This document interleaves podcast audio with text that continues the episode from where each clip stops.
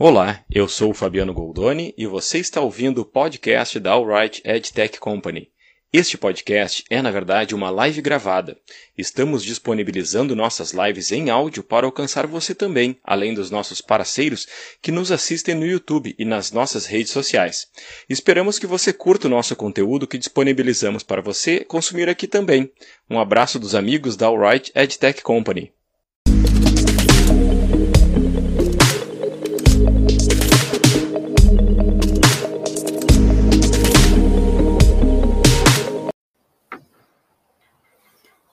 Olá, boa tarde a todos os amigos, parceiros e clientes e quem mais tiver encontrado essa live pelo YouTube. Nós somos da Alright, estamos aqui para falar um pouco sobre in-housing de investimento de mídia programática. E como convidados temos o Rogério, da Positivo, o Rodrigo Fraga, da Caixa Seguradora, e os meus parceiros da Alright, Domingo Seco e o Luciano Terres, então, podem se apresentar assim que a gente vai passar os primeiros cinco minutos só aguardando o pessoal se acomodar no sofá. Ou se o Rogério quiser fa é, falar um pouco sobre as suas camisas, que ele nesse home office oh, trabalha ali no, no closet. oh, desculpa, o Rogério não fraga. sobre as suas camisas, que ele trabalha no closet. Eu aqui, né, também estou é, aqui, as camisas que eu não uso mais, né, que a gente usava para ir para sair para ruas, as camisas. Né? Não vai mais, né? Outro dia até perguntaram, né? Queria saber se eu tava mesmo de, de, de, de bermuda, de calça, é. Essa é, é o Hugo Luciano na sua brinquedoteca. Eu tô, eu tô aqui achando que não é mais closet, né? Museu, né? Porque realmente o que tá aqui atrás faz muito tempo que eu não uso. Esse Vai pro Enjoei. Enjoei Fraga. Enjoei.com.br é. barra Fraga. Vou colocar tudo no Enjoei. É cada vez mais frequente, né? A gente eh, mostrando a vida como ela é dentro de casa, né? Pessoal da TV Fatos, TV Fatos é da região de Pinhão, agora dessa vez eu lembrei. Pinhão, no. Paraná, Rogério, teus conterrâneos aí. Pô, são, são próximos. Vizinho. A Bárbara também está aqui. Boa tarde. Vamos, vamos se, se chegando, se acomodando aí, que a gente começa aí no minuto por volta dos cinco minutos a gente inicia nosso, nosso papo. Até o sol tá chegando aqui, ó. O sol já Olha. apareceu também na hora. É. Bom, a conversa hoje vai ser empolgante, como dizem lá né, no Paraná. Caramba. vai ser, vai ser muito, muito legal. Pedro, salve Pedro. Tá? Coisa boa. Uh, tá aí nos acompanhando também. Rodrigo, ah, tem, tem, tem, aí, meu amigo chegando. Rodrigo Azevedo, nosso Pô, legal, parceiro.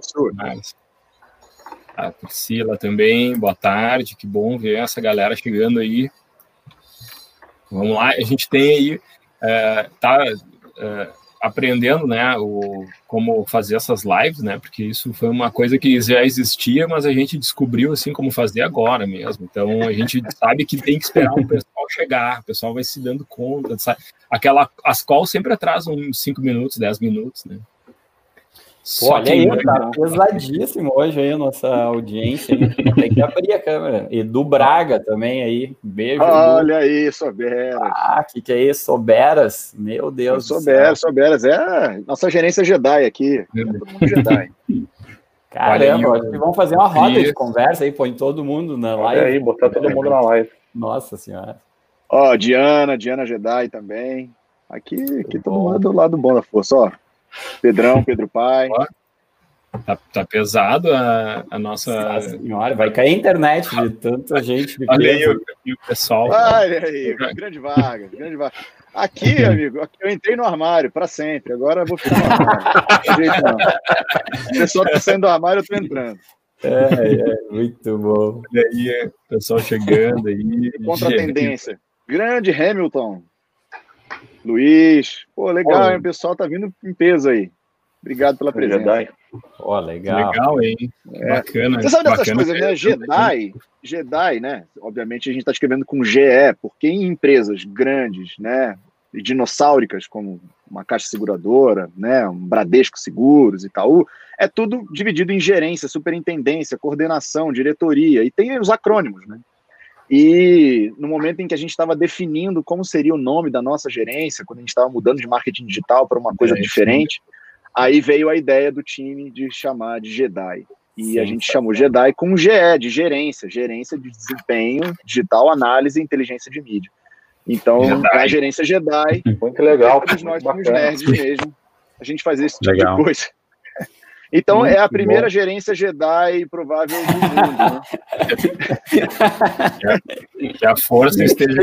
E não Obrigado. podia não ser no Brasil, né? Que coisa maravilhosa isso.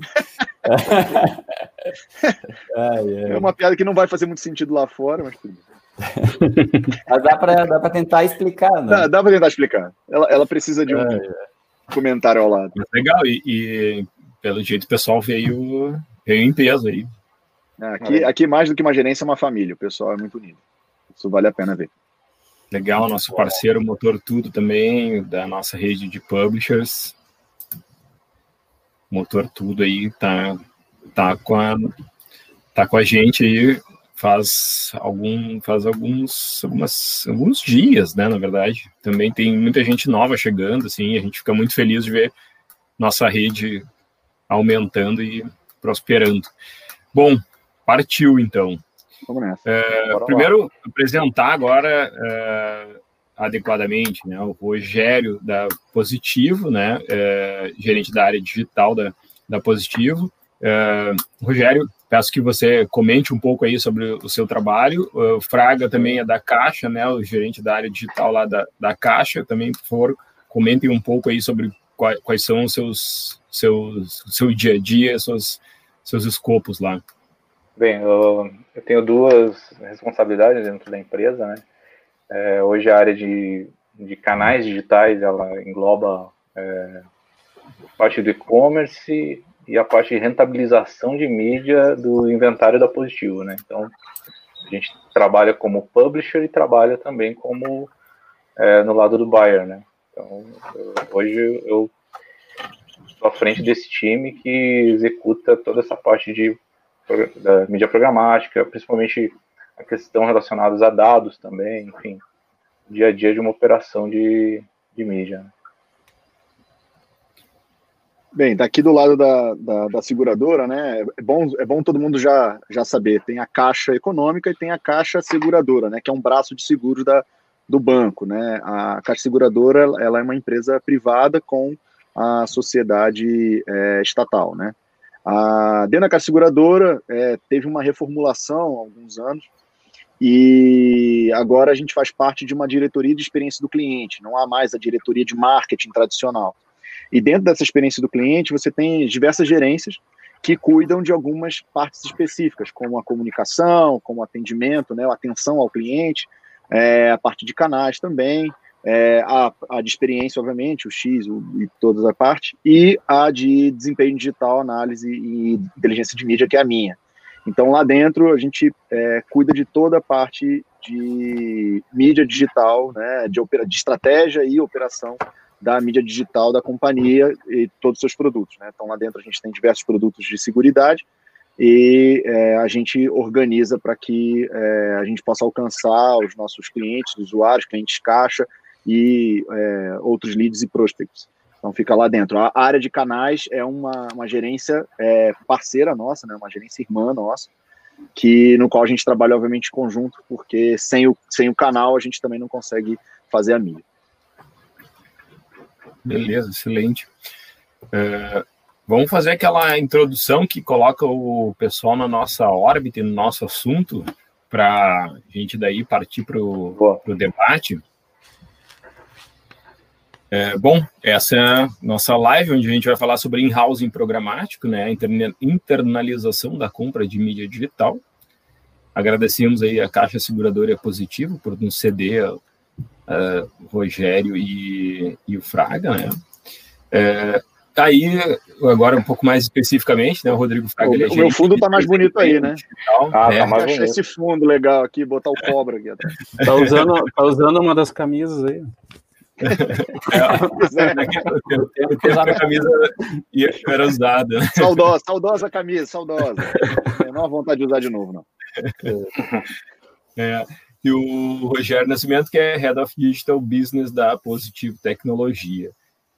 Muito bem, esse negócio de internalização é algo que a gente vem aí acompanhando já há alguns anos, né? Mas aqui, trazendo alguns números, a gente tem dados do IAB, né, que fez uma pesquisa junto com a Accenture Interactive sobre essa internalização. E, e aí a gente vê que o, o volume de mídia programática, uh, display, né, uh, transacionado eh, nos países desenvolvidos já passou de 80% nos Estados Unidos, passou uh, quase 90% no Reino Unido, né?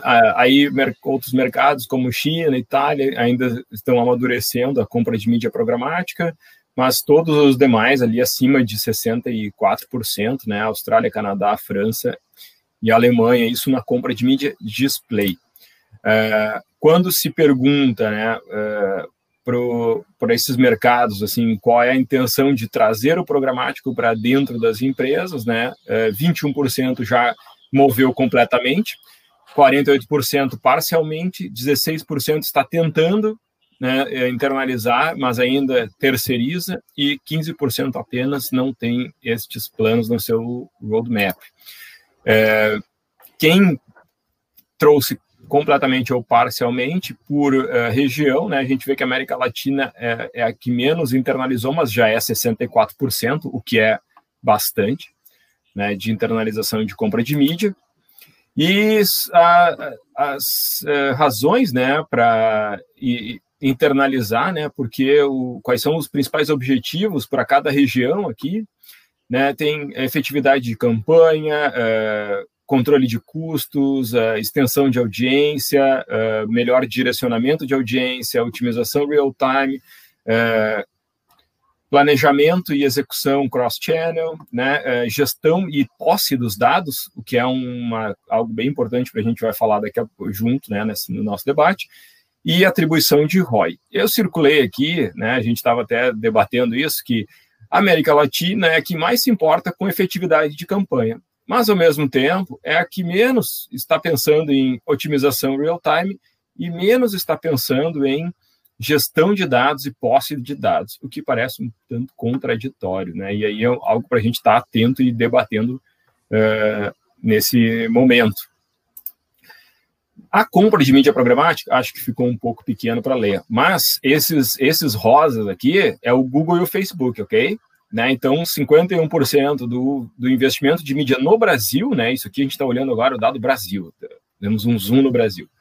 51% vai para o Google e para o Facebook, 22% é uma compra direta, é quando a gente fala lá diretamente com o veículo e compra mídia digital com o veículo. 10% é o real-time bidding, né, programática aberta, o open, ou seja, o leilão aberto, open market. Uh, depois a gente tem leilões privados 4% e o programático garantido 2%. Então, programática, na verdade, é 16% do nosso mercado. Né? 16% do bolo publicitário digital vai para programática. E a Zed Networks entra aqui com 6%. E talvez aqui a gente possa, se a gente for bem uh, bonzinho, a gente bota esse 6% no meio dos 16% aqui, joga e, e considera que programático pode ser 22%, se a gente considerar que a Zed Networks poderiam ser consideradas também é, programática. Perfeito. Muito bem. Agora o nosso debate. Já, e o debate agora tem pauta, olha só que bacana, foi uma coisa, uma, uma inovação aqui da organização do nosso debate, que é ter uma pauta, né? Em vez de ficar com as perguntas guardadas, a gente vai passar a pauta antes, né? A gente vai falar sobre a relação estratégica da área com o board da empresa, né? O C-Level e outras áreas a estruturação de equipe e a estruturação de tecnologia e a estruturação de dados, né? Três pilares super importantes e todo o relacionamento com stakeholders.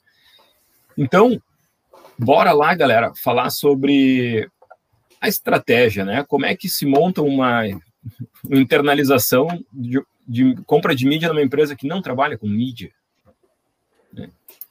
Eu, eu acho que inicialmente não sei se precisa fazer uma outra introdução, mas acho que o principal aqui é a gente falar do board como um sponsor do, dessa iniciativa, né? Se você não tiver o, o board como sponsor da iniciativa, é porque, se você observar bem, é, a área digital de empresa acaba sendo o catalisador de dados para aquelas tomadas de decisões né, de, de negócio.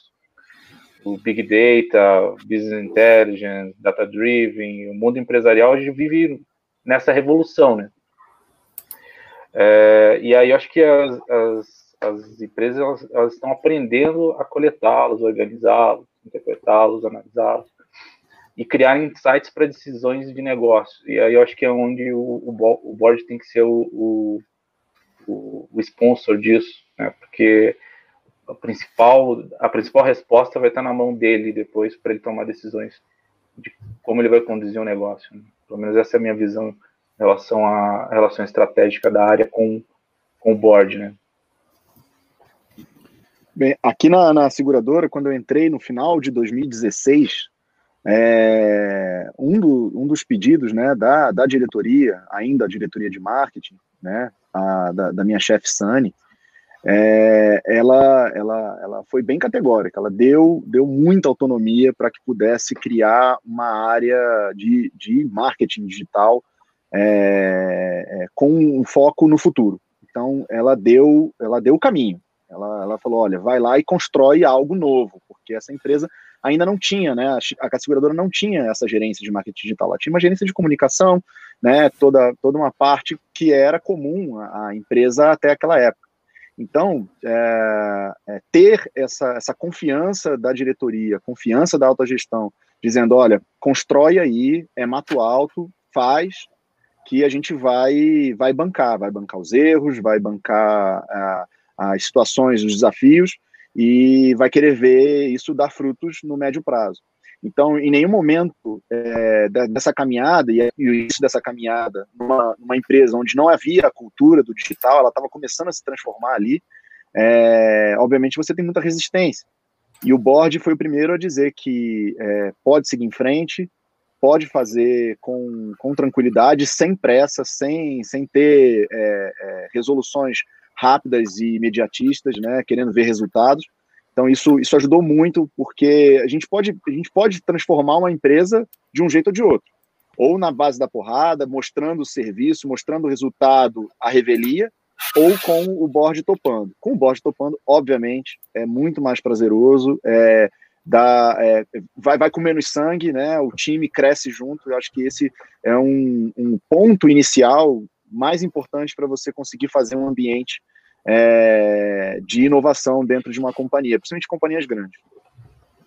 Perfeito. Principalmente, eu acho que o tema de, da curva de aprendizagem também, né? Como você falou, é relativo, como é relativamente novo, a gente tem esse tema de qualificação do pessoal, né? É, e aí é aquele, aquela, aquele, aquele caminho de testes, né? Ah, vamos testar por aqui, vamos testar por aqui até enxergar um melhor resultado e, e aí você vai ficando o, o, melhor piloto da máquina, né? Que a gente costuma falar internamente, né? É, Para operar uma campanha, a gente tem que ter um piloto bom, né? É necessário que a gente tenha a possibilidade de errar, né? Porque errando que é, é, é aquela velha máxima, né? errando que se aprende, né? Até meio clichê de falar. Ah, mas... é, a cultura do erro, ela é exatamente é necessária. É, eu acho que a inovação surge aí, né? Surge no, no erro. Sim. O, eu queria, antes do Seco falar, eu quero dar, fazer uma provocação para ele. Eu, eu, eu fico acompanhando a nossa live lá no YouTube para ver como é que tá a transmissão. Daí eu vi alguém deu um, um joinha para baixo, assim. Aí eu pensei, pô, quem faria isso, né? Que, que, não gostou da live? Não, é o assunto, né? Certamente tem gente que não gosta desse assunto. Porque o mercado está se transformando, isso mexe com modelos de negócios, né? E então Verdade. eu deixo essa escada para você subir ao palco. Muito bem, boa tarde a todos. Uh, obrigado aí por aceitar esse convite, né? E, e, e, trocarem conosco. Acho que esse assunto ele é, ele é muito importante. Ele vai ser cada dia mais importante. Eu acho que esse conteúdo deve ficar lá listado no YouTube depois para ser consumido. Espero que né, vocês, principalmente, tragam muita experiência aí uh, para as empresas hoje brasileiras que estão buscando isso.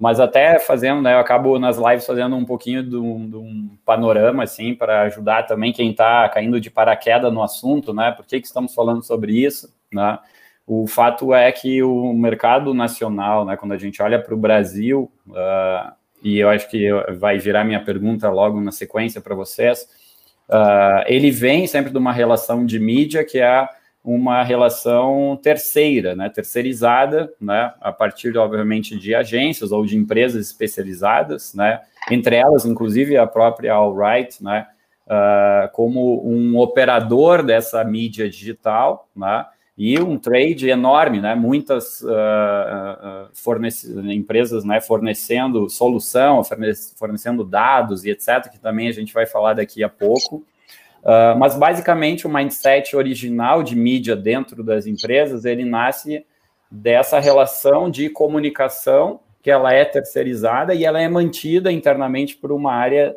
né, que é de comunicação, como se falou, de marketing. Né?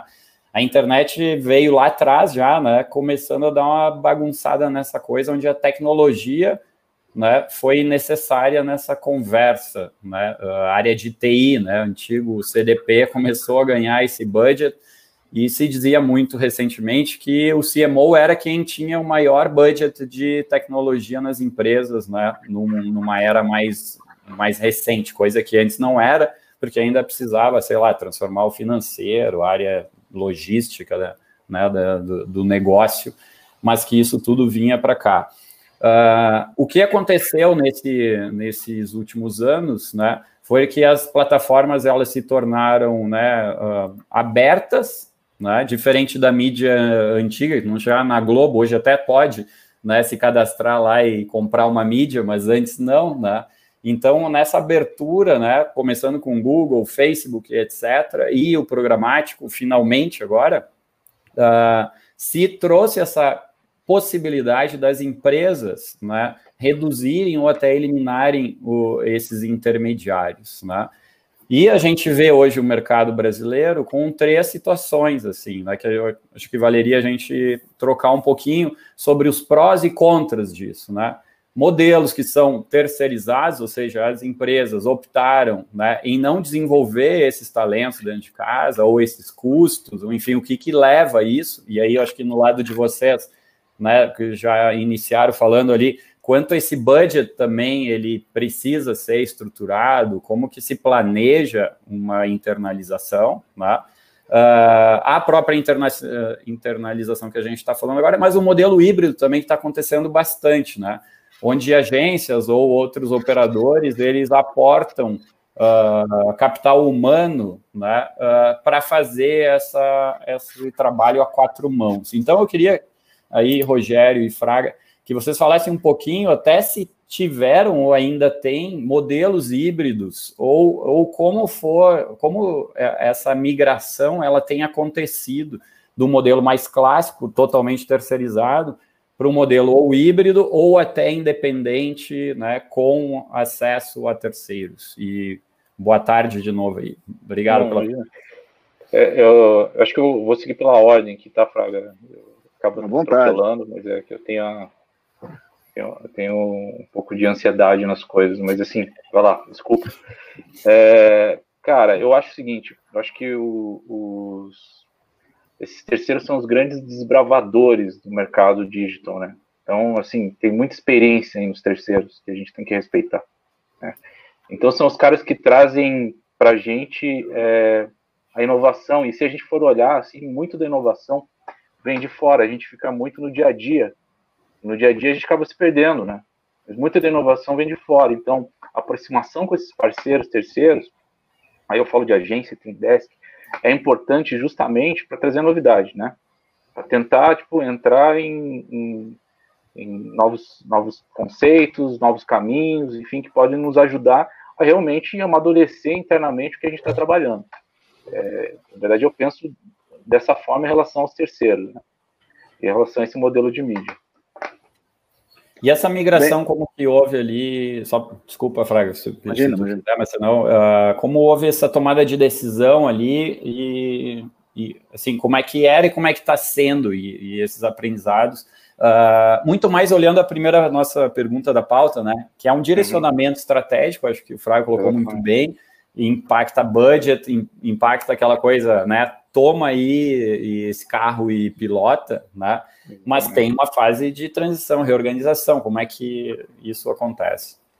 Então, é, é muito para uh, ah, olhando o para ter, opa, tá no mudo?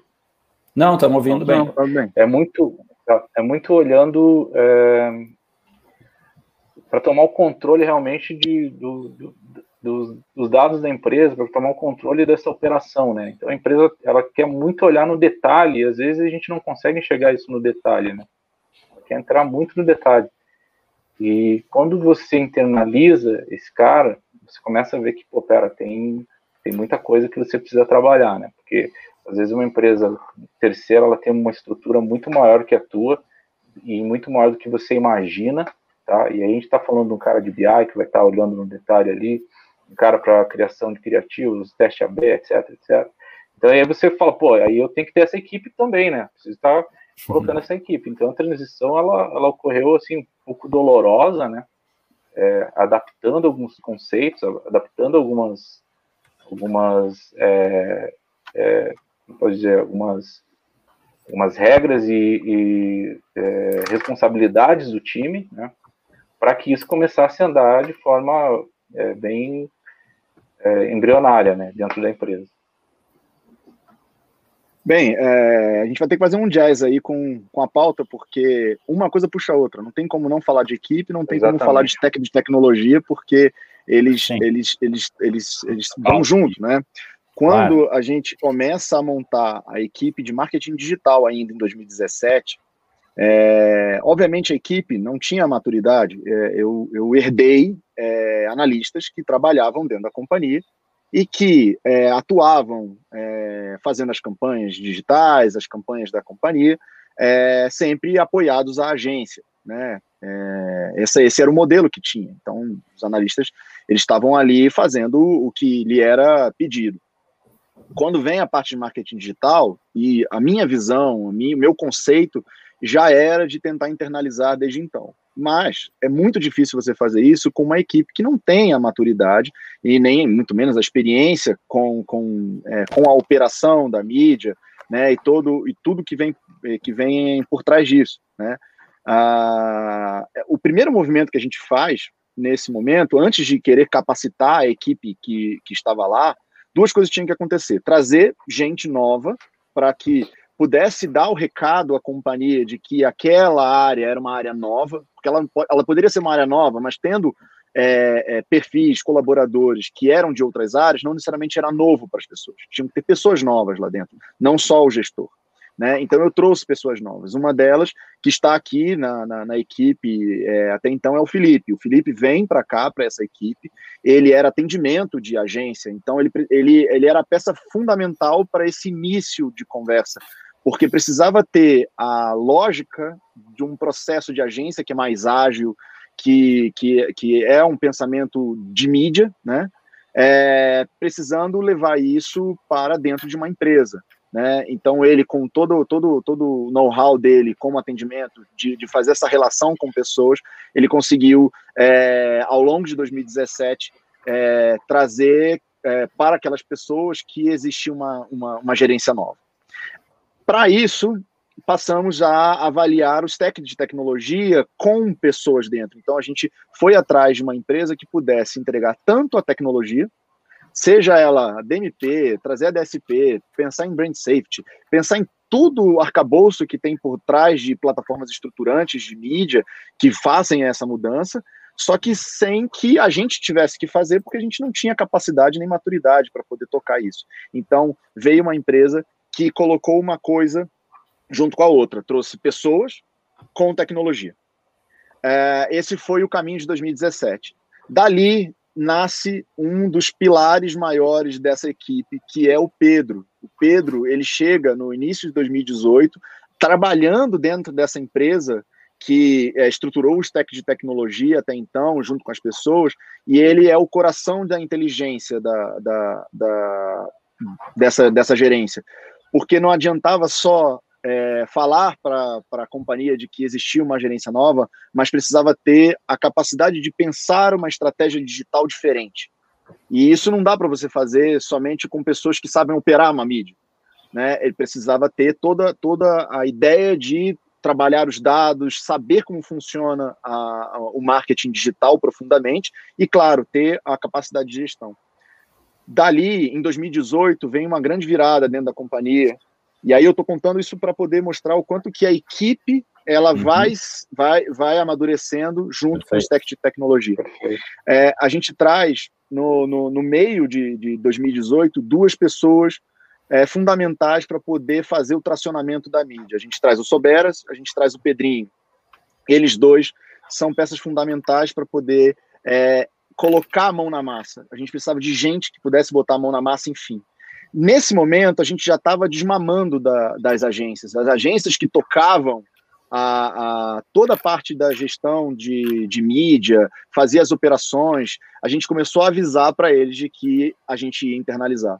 E tendo dentro da companhia o Felipe, que conseguia transitar entre as áreas, o Pedro, que era a cabeça de inteligência, o Pedrinho e o Soberas já fazendo toda a parte da mão na massa, e eles abertos a também se capacitar para uma coisa nova para eles também, que era poder fazer uma operação de programática, por exemplo, a gente começa a, a, a ganhar corpo.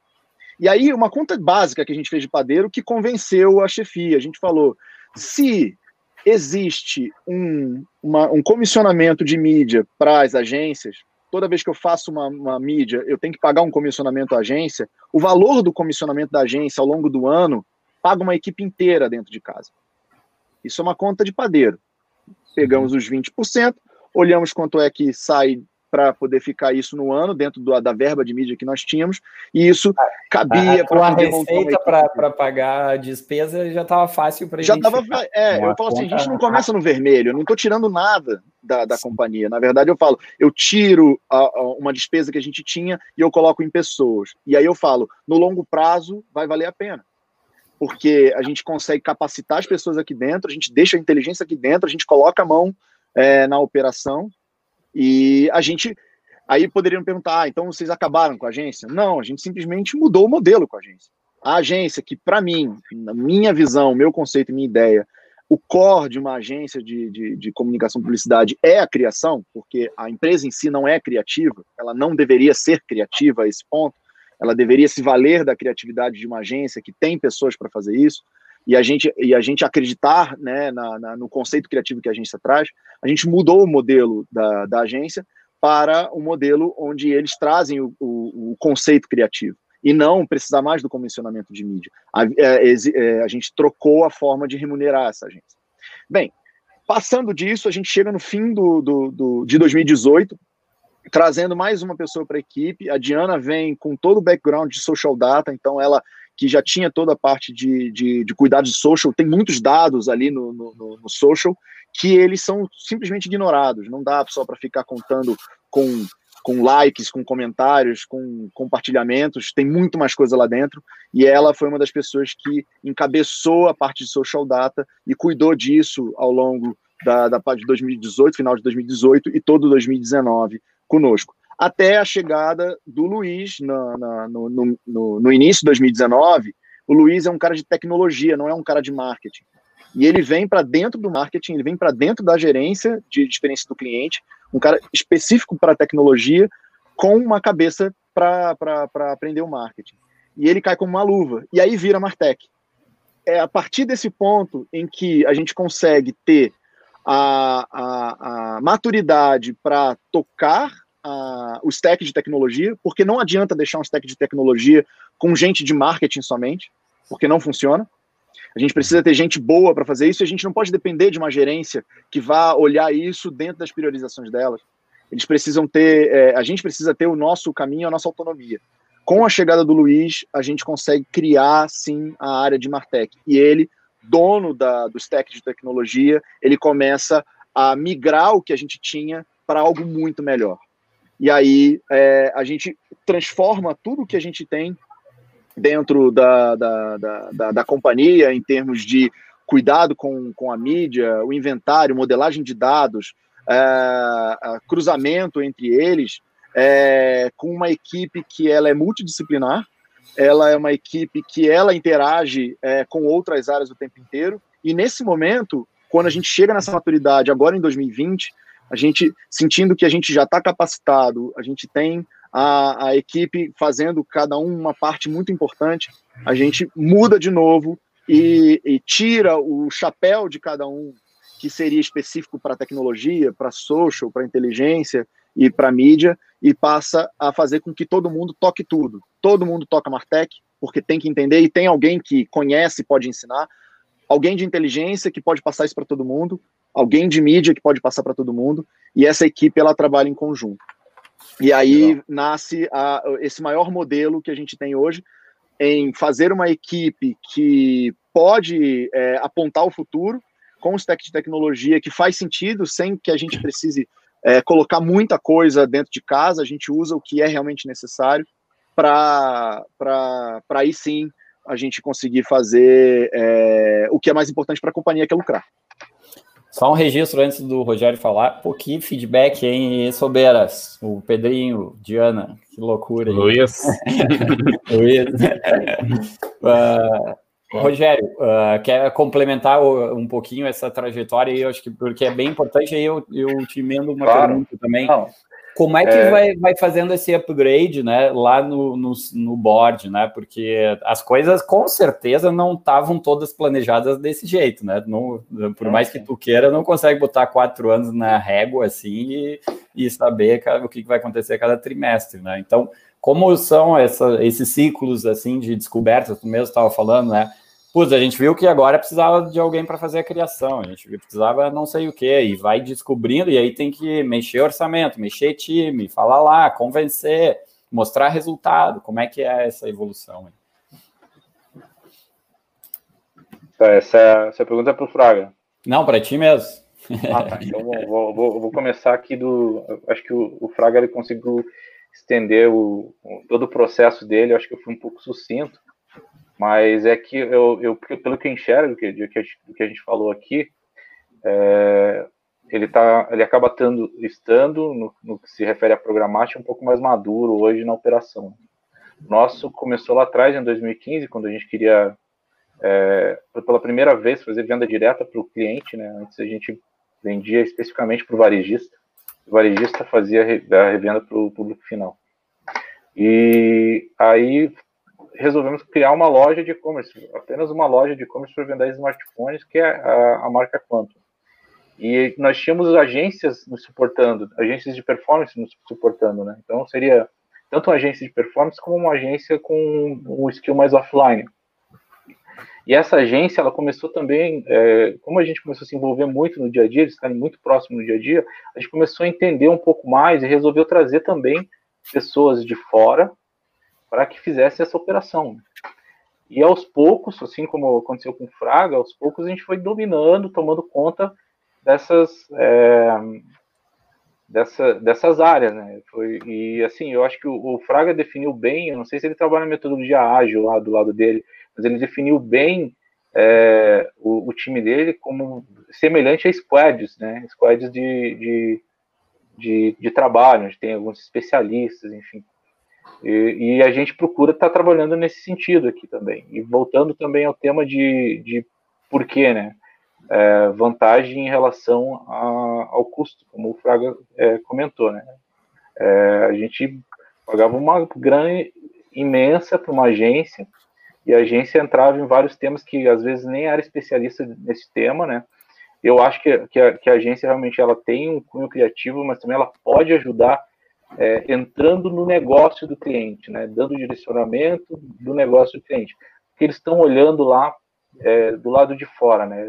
A gente normalmente está olhando o dia a dia, né? Então a agência ela ajuda entrando no negócio do cliente. Vou dar um exemplo específico. É, um belo dia a agência chegou para mim e falou assim: ó, oh, você tem que vender celular é, com subscriber. Entende? Tipo, vender, imagina você comprar um celular com, por assinatura. Falei, porra, genial os caras virem com uma ideia dessa, né? Então eles trouxeram ideias diferentes relacionadas a produto que às vezes eles nem vão ganhar, mas pelo menos a gente consegue é, fazer um ganha-ganha nesse sentido, tá?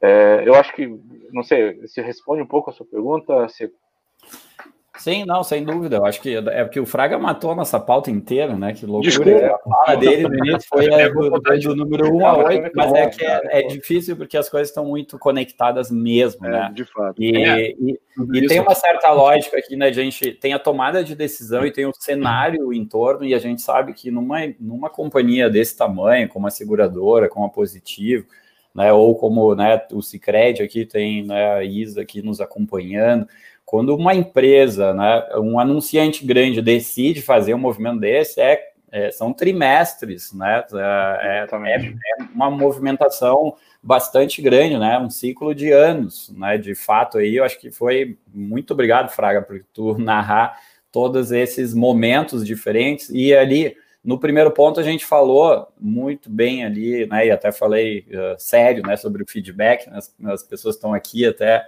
né, que trabalham no time com o Fraga, o, como é relevante o papel de cada profissional que entra lá, porque ele dá um upgrade gigantesco, né?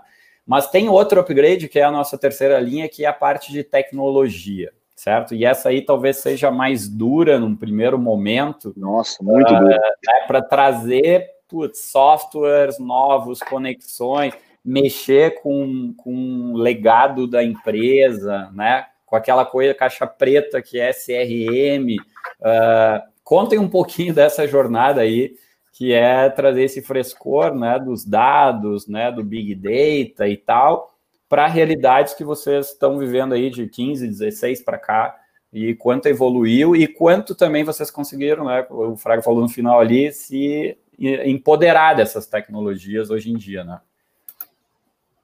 É, veja, é, nesse, nesse ponto do stack de tecnologia, eu acho que talvez ele, ele é o que mais é, é o mais sensível, porque no fim é, investe-se muito para stack de tecnologia.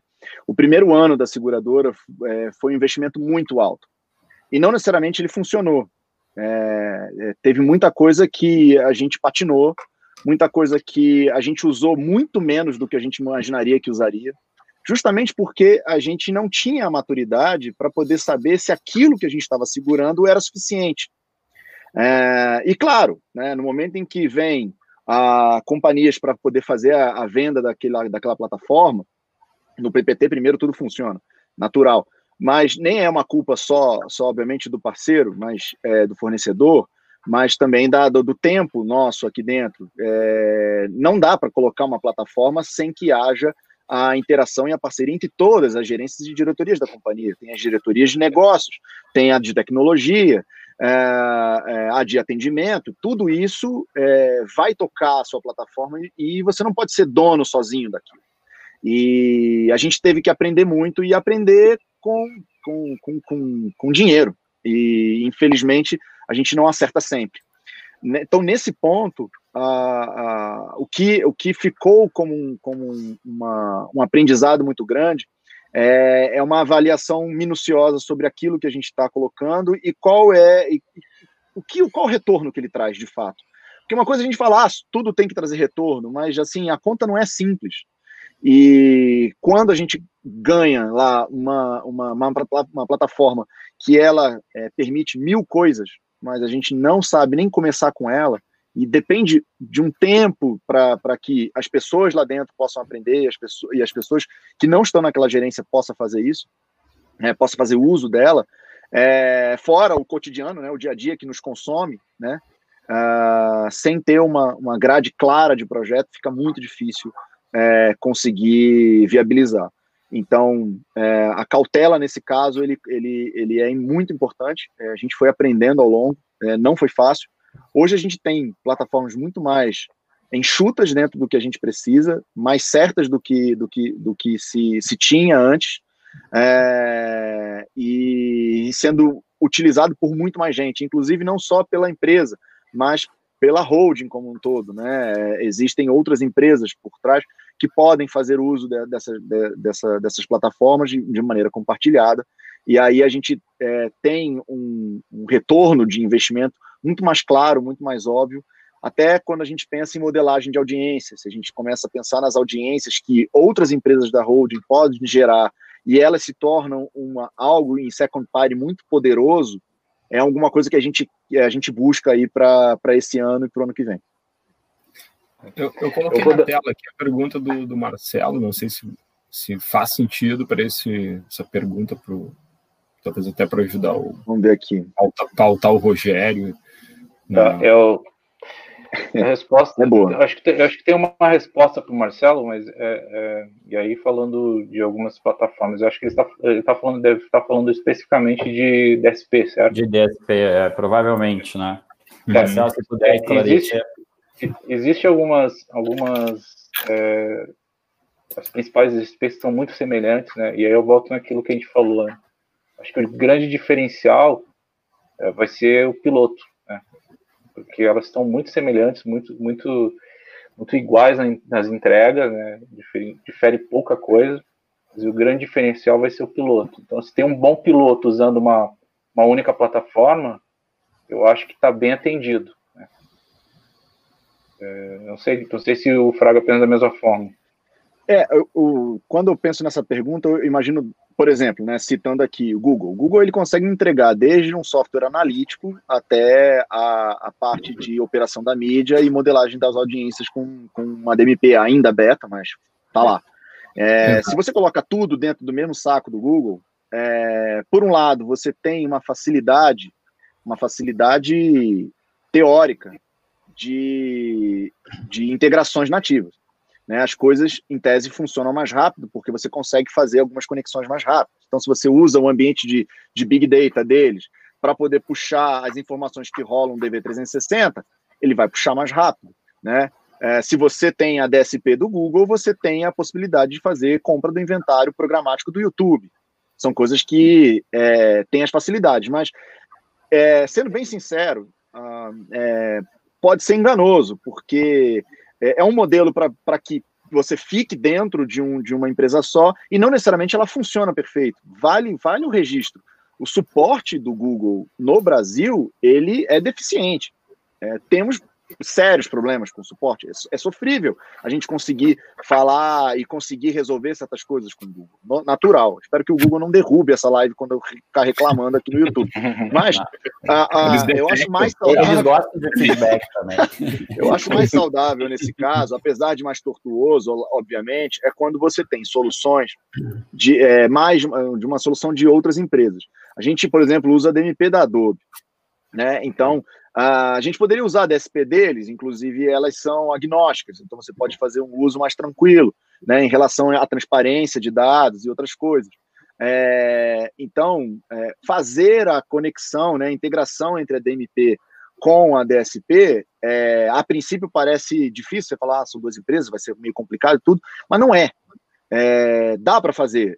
Tem muito mais trabalho? Tem, mas é, é compensador quando você tem é, outras empresas envolvidas no processo. E se você souber fazer bem essas integrações e tiver uma equipe de Martech boa para fazer essas integrações, ela, é, você ganha mais, até porque você consegue é, fazer boas negociações de contrato. Quando mais empresas vêm para negociar conosco, é, a gente faz aí um bom bid para conseguir uma, uma negociação e colocá-la dentro do nosso hall. Então, se você só fica com uma empresa, no final você fica muito refém. Uh, eu, vou, eu vou pegar esse fazer um... aí, Uh, eu quero fazer um comentário. tem uma pergunta. Ah, faz aí, eu não não pode esquecer só esse, esse link. Rogério, Anota aí. Anota aí. Tá, anota aí. É... Bom, uma coisa que é evidente, assim, a gente aqui como Alright, a gente se relaciona tanto com os veículos quanto com os anunciantes, como com todas essas plataformas tecnológicas, né?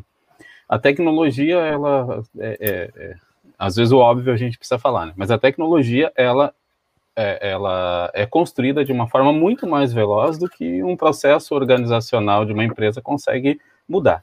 Então, é, surgem, obviamente, tecnologias de diferentes é, fornecedores, diferentes países, é, soluções incríveis, e, mas nós, como, uh, como indivíduos e como organizações, nós ainda não estamos com maturidade suficiente para utilizar toda essa tecnologia. Né? Então, a, gente recebe uma apresentação maravilhosa lá num PPT, uma pessoa extremamente bem eloquente para vender aquele produto. A gente fica no encantamento daquilo que vai resolver né, os nossos problemas, e realmente é possível.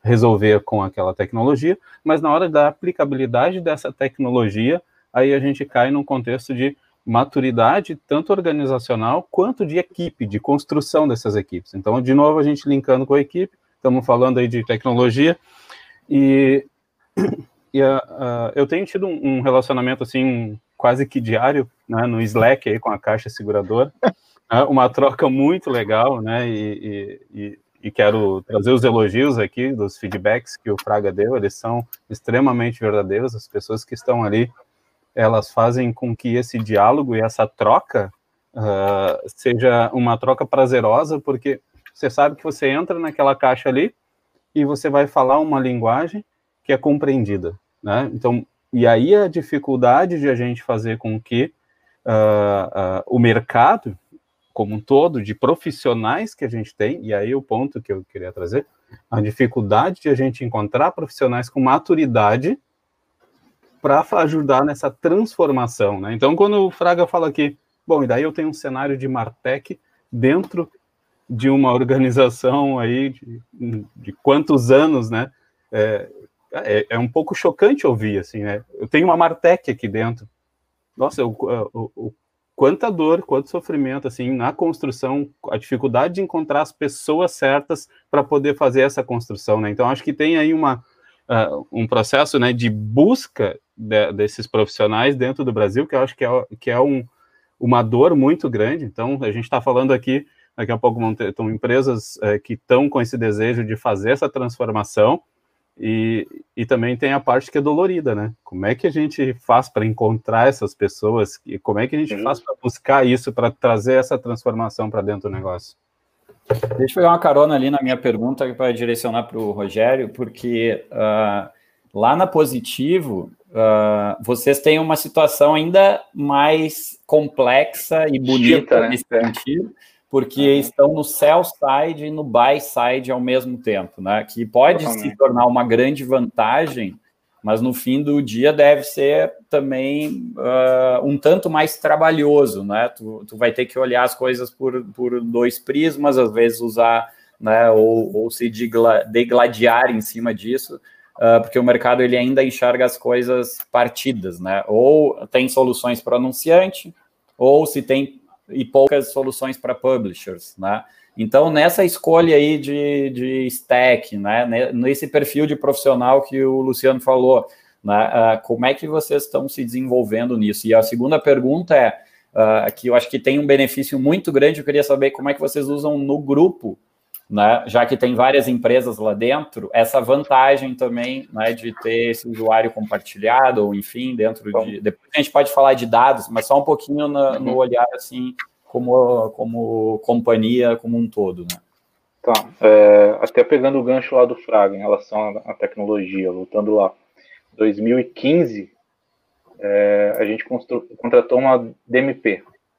Né, 2015. Ninguém usou a DMP. Tá? A gente gastou muito dinheiro, ninguém usou. Tipo, a gente tinha lá, só que não sabia nem o que fazer com ela em 2015. Né? E aí passou acho que um, um ano, a gente cancelou né, o contrato com a DMP e voltou a seguir a vida. Certo? Um belo dia a gente retomou com, com, com a DMP, incluiu todas as marcas da empresa, todas as marcas, eu estou falando de smartphones, computadores, é, lá, é, casa inteligente que a gente tem, periférico, enfim, todas as marcas a gente incluiu dentro dessa LMP. E aí a gente conseguiu criar realmente essas informações específicas de cada de cada é, marca, né? Então, e isso começou a gerar valor para dentro da empresa para toda para toda a empresa. Sei que você não queria entrar no tema de dados, mas o, o dados foi realmente uma amostra para a empresa de como a gente poderia ter insights para todas as áreas de negócios. Né? A gente acabou pegando esse tema de dados, chamando todo mundo, o board fez questão de chamar todos os, os, os POs de, de cada um dos produtos para apresentar é, o que a gente conseguia fazer com, aquele, com aqueles dados. Tá? Então, é, isso ajudou muito a, a empresa a olhar para esse lado. Do outro lado, como publisher, né, é, o que a gente tem? A gente tem aí 2 milhões de computadores da Positivo, é, mais de um milhão e meio de celulares na rua, e fora um portal que a gente tem mais de 3 milhões e meio de, de visitantes mesmo, com conteúdo específico de, de notícias, enfim, para essa classe é, C que a gente trabalha. Tá? Esse, esse canal, ele é, acaba sendo visto com muito carinho pela empresa, porque é um, uma nova área de negócios, né? Então, o Positivo está entrando, como Positivo Tecnologia, ela está criando uma nova área de negócio, diferente do hardware, né? E tem sido investido muito. E aí, para a construção disso, é, a gente começou, a gente foi testando ferramenta, Edge Server, é, trabalhando com Google Firebase, trabalhando com é, é as próprias é, lá, um, as próprias SSPs, né, sendo muito parceiro, muito, muito próximo, os, as Ed Networks, é, parceiros como vocês também, para fazer essa construção. É, então, eu, eu, acredito muito que é, a empresa enxergou isso como um catalisador e aí de insights para o negócio, insights para o business. Foi esse que, eu, que eu, a visão total da empresa. Muito legal. Tu trouxe um momento que provavelmente dois anos depois a DMP, a diferença dela era pouco, alguma funcionalidade, mas era praticamente o mesmo produto, né? Só que na produto. época não tinha maturidade, não não estava ainda desenvolvido dentro da empresa o momento para usar aquilo, né? Foi um tempo Cara, exatamente sentido, né? Exatamente. E a gente começa a ver que hoje é, podia, poderia ter feito mais sentido lá atrás, mas como a gente está atuando de uma maneira muito mais forte agora. E aí, é, vamos falar desse momento que a gente está vivendo de, de Covid, né? É, nunca foi tão usado isso, né, para gente, internamente. Que toda, todos os canais da empresa agora querem informação sobre, sobre é, os dados que a gente está tá produzindo, aumento de audiência, aumento de venda de produto, quem é esse cara, e, e, e isso tem sido o, um direcionador de negócios também, sabe? Tem um depoimento aqui ó, interessante do pessoal da Fiesc, Rafael Rigueto, né, que eles também estão com um processo de internalização da compra de mídia e os resultados e a economia são absurdos, né? Então é, bate na tecla do relacionamento com esses todos esses stakeholders que a gente estava falando e com a mudança do modelo, né, de, de negócio que a comunicação vem vem tendo. E nessa mudança de modelo é, a gente vê que existe uma existe duas coisas acontecendo simultaneamente e recentemente aí o Magazine Luiza nos mostrou as duas coisas ao mesmo Caramba, tempo. Loucura. Né? É, eu preciso dominar conteúdo para dominar audiência, para ter os meus dados, né, para ter mais dados. E aí o, o Rogério está falando né, da positiva e como isso está sendo relevante agora e ao mesmo tempo eu preciso dominar alguma tecnologia própria de mídia, porque se todo mundo é piloto de Google, qual é a diferença, né? É, exatamente. Eu acho que eles estão pegando um pouco da carona do, da visão de Amazon, né? A Amazon claro. olha muito por isso, né? Inclusive tem uma DSP lá, né? Mas a gente vê várias, várias, várias cases separadamente, assim, o BTG comprou exame, a Adidas comprou uma plataforma, a Nike comprou uma plataforma lá de, de dados para poder se transformar numa plataforma que vende direto para o consumidor. É. Né, dado, então a gente vê que as marcas estão uh, olhando para isso, né? Ter tecnologia, Não, desenvolver. Você tirar o intermediário, né? Você tirar o intermediário é, é, ficou, ficou claro. A transformação digital, com, com pandemia principalmente, ela ficou muito evidente. A transformação digital já vinha, mas ela, ela acelerou muito mais agora. É, indo nesse ponto, por exemplo, da capacitação, era impossível a gente querer que os profissionais que estavam chegando na companhia, sejam os, os meus que chegaram, chegassem já prontos. Não tem como. Aí o Luciano falou bem ali. É, como a gente faz para que essa pessoa possa, dentro de um, de um pequeno período de tempo, possa ter a experiência para poder operar isso tudo? Não é, é, é, é uma falácia querer achar que aprender com, com conteúdo remoto, o EAD vai funcionar sozinho, porque não vai. ele vai te dar o básico, ele vai te dar noções, mas você precisa de fato de alguém ali do lado fazendo. E aqui eu tenho que fazer uma menção é, é, é muito importante para essa caminhada que foi né, de 2018 para 2019 e, e, é o nosso grande parceiro aqui dentro, que é a Hive.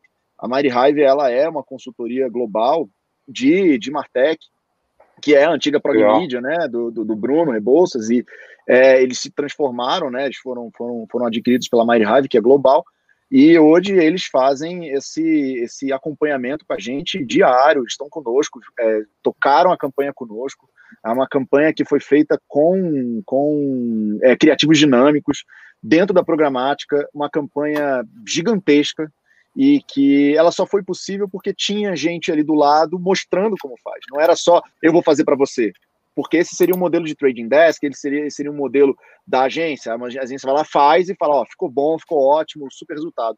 Só que você não gera inteligência e valor para dentro da sua própria empresa. Então, o nosso combinado era: vocês vão é, nos apoiar, vocês vão mostrar como é que faz, a gente vai fazer junto com vocês, porque o que é mais importante é o conhecimento adquirido, essa, essa, essa, é, tudo que a gente possa absorver é, da, dessas experiências. Hoje, é, a, gente, a gente agora recentemente, no nosso, nosso happy hour que a gente faz da equipe, a gente estava muito orgulhoso de ver o quanto que a campanha ela ficou de pé, o quanto que a campanha funcionou e que no final todo mundo sabia como a coisa aconteceu, porque ela não foi uma coisa, uma mágica, do tipo a gente soltou a campanha, ficou rezando e torceu para dar certo. Pelo contrário, todo mundo ali está olhando, inclusive vendo pontos para melhoria, fazendo as otimizações. Então, essa capacitação, ela feita com gente que sabe e que sabe ensinar, fez total diferença para que daqui para frente a gente possa ter uma equipe cada vez mais capacitada e já pensar em outros desafios que estão ali à frente, não, não ficar parado achando que, que a gente é o Barcelona, porque não é. Vou pegar uma carona aqui para ligar com o Rafael, só uh, talvez faça com a tua fala aí também, Rogério, que é o seguinte, hoje quando a gente vê, né, por exemplo, a Fiesc que a gente conhece, provavelmente a equipe interna ali está trabalhando ainda né, focado em social, um pouco de Google, né, vai lá no LinkedIn e tal, uh, mas tem o prato feito do brasileiro hoje, né, que é Google e Facebook ali quando a gente traz esse cardápio da programática, a coisa meio fica de lado, assim. Então, o que, que vocês recomendariam? Como que é esse, essa transição para que ele possa usar esse, né, uh, uh, agregar nesse menu dele programático nessa, nessa jornada né, interna, né? Uh, como é que foi isso para vocês também? Né? Porque às vezes o budget diferente ele também permite isso, e às vezes não permite. Então, tem muito anunciante, acho, querendo fazer isso, mas ele está meio que embretado nesse sentido, né? É, assim, do meu lado, eu acredito que terceiros, né? Eu acho que empresas, é, stream desks, eu acho que podem ajudar o, o cara que tem um budget menor, né? Que não é todo mundo que tem um budget como a caixa como a caixa seguradora, como positivo que tem a possibilidade de abrir um sítio para estar tá, uh, operando internamente. Mas eu acho que é, os, os, terceiros ajudam muito nesse sentido, né? Para pegar o médio e o pequeno e, e, ensinar ele a experimentar, na verdade, não é nem ensinar, é experimentar esse, esse modelo. Né? Olha, é, eu acho que dá, dá para fazer. É, tem que lembrar que ah, ah, o conceito da programática ele, ele, ele tem uma lógica inversa ao, ao uso do, do, do, PF, né? O PF do Ads, por exemplo, né? A lógica de você inserir as campanhas, como é a, muito intuitivo você inserir campanhas no Facebook e, e no, no, Google Ads. É, quando você vai para uma plataforma de programática, ela não necessariamente ela é tão simples. Então, é, é, a mesma coisa que eu recomendasse que vocês entrassem na bolsa porque ela está subindo e a pessoa não tem a menor ideia de como fazer isso. Ela vai acabar comprando na hora errada é, e vai gastar dinheiro. Né? Uhum. E, e, na verdade, é, eu faria da seguinte forma: você tem que fazer uma boa, um bom contrato com o fornecedor. Não pega só a trading desk para poder tocar para você. Chama os caras para poder fazer junto mostra para a equipe que está interessada em, e pega aqueles, né, que com manager. profissionais é. que estejam afim de, de, de, aprender, porque se tem uma coisa que eu adoro fazer é, é, é montar equipe. É o prazer da minha vida é montar equipe. E quando eu vejo que tem uma equipe que está afim de aprender, cara, solta tudo neles, porque eles vão absorver, eles vão aprender. No final é para a carreira deles, eles não vão ficar comigo para sempre. Né? A, é, a, empresa não é para sempre, eu não sou para sempre, e na verdade o que conta é a vida deles. E se eles vão poder aproveitar aquilo e entregar o valor daquilo que pagamos pela, pela, por mês para que eles possam usar o seu tempo útil com, conosco, é, é, o melhor. Então, você que tem, é, você que é uma empresa que não tem um orçamento gigantesco e não precisa ter mesmo, é, senta com um parceiro, fala para o parceiro para que possa ter um trabalho em conjunto porque em algum momento você vai conseguir fazer essa programática e você pode ainda se valer do parceiro para outras coisas, né? É, seja com o uso de, do, do stack de tecnologia, seja por uma consultoria para otimizações, porque aí você entra num outro âmbito. É, enfim, você tem, você tem as empresas sérias, elas com certeza vão querer ajudar, porque no final isso ajuda toda uma indústria, ajuda, ajuda toda, todo esse modelo de Martech que a gente está vendo é, nascer agora. É um belo diferencial para o para o parceiro, né? No caso, é, acaba fazendo uma transferência de conhecimento, né? Eu concordo com você quando você fala de estar tá do, lado a lado. Eu não imagino diferente, tá? Eu imagino diferente de o cara estar tá do lado de uma trend desk ou de um parceiro que tenha é, essas tecnologias e, e, não acompanhar de perto, até porque tem é, um tema que, que a gente discute muito em relação à trend desk é aquela caixa preta, né? Tem que estar tá no detalhe ter esse contrato de transparência com os caras. Eu acho que aí o que pega é a transparência mesmo, o cara entender quais são é, as margens que estão inseridas em todo, em todo o processo. Isso é bem importante. Eu tenho uma coisa é... também, só desculpa aí, Luciano, porque tá a questão ali, né, uh, ouvindo vocês aqui, dá para dá ver que na entrelinha a gente está falando muito mais uma estruturação de dados, certo? E de tecnologia do que essencialmente uma área de compra de mídia, certo? E eu acho que isso, se tu for olhar, normalmente com uma empresa, se a Fiesc, por exemplo, só pegando um exemplo, tá, Rafael? Não quer dizer que seja, se não for, tu pode me corrigir.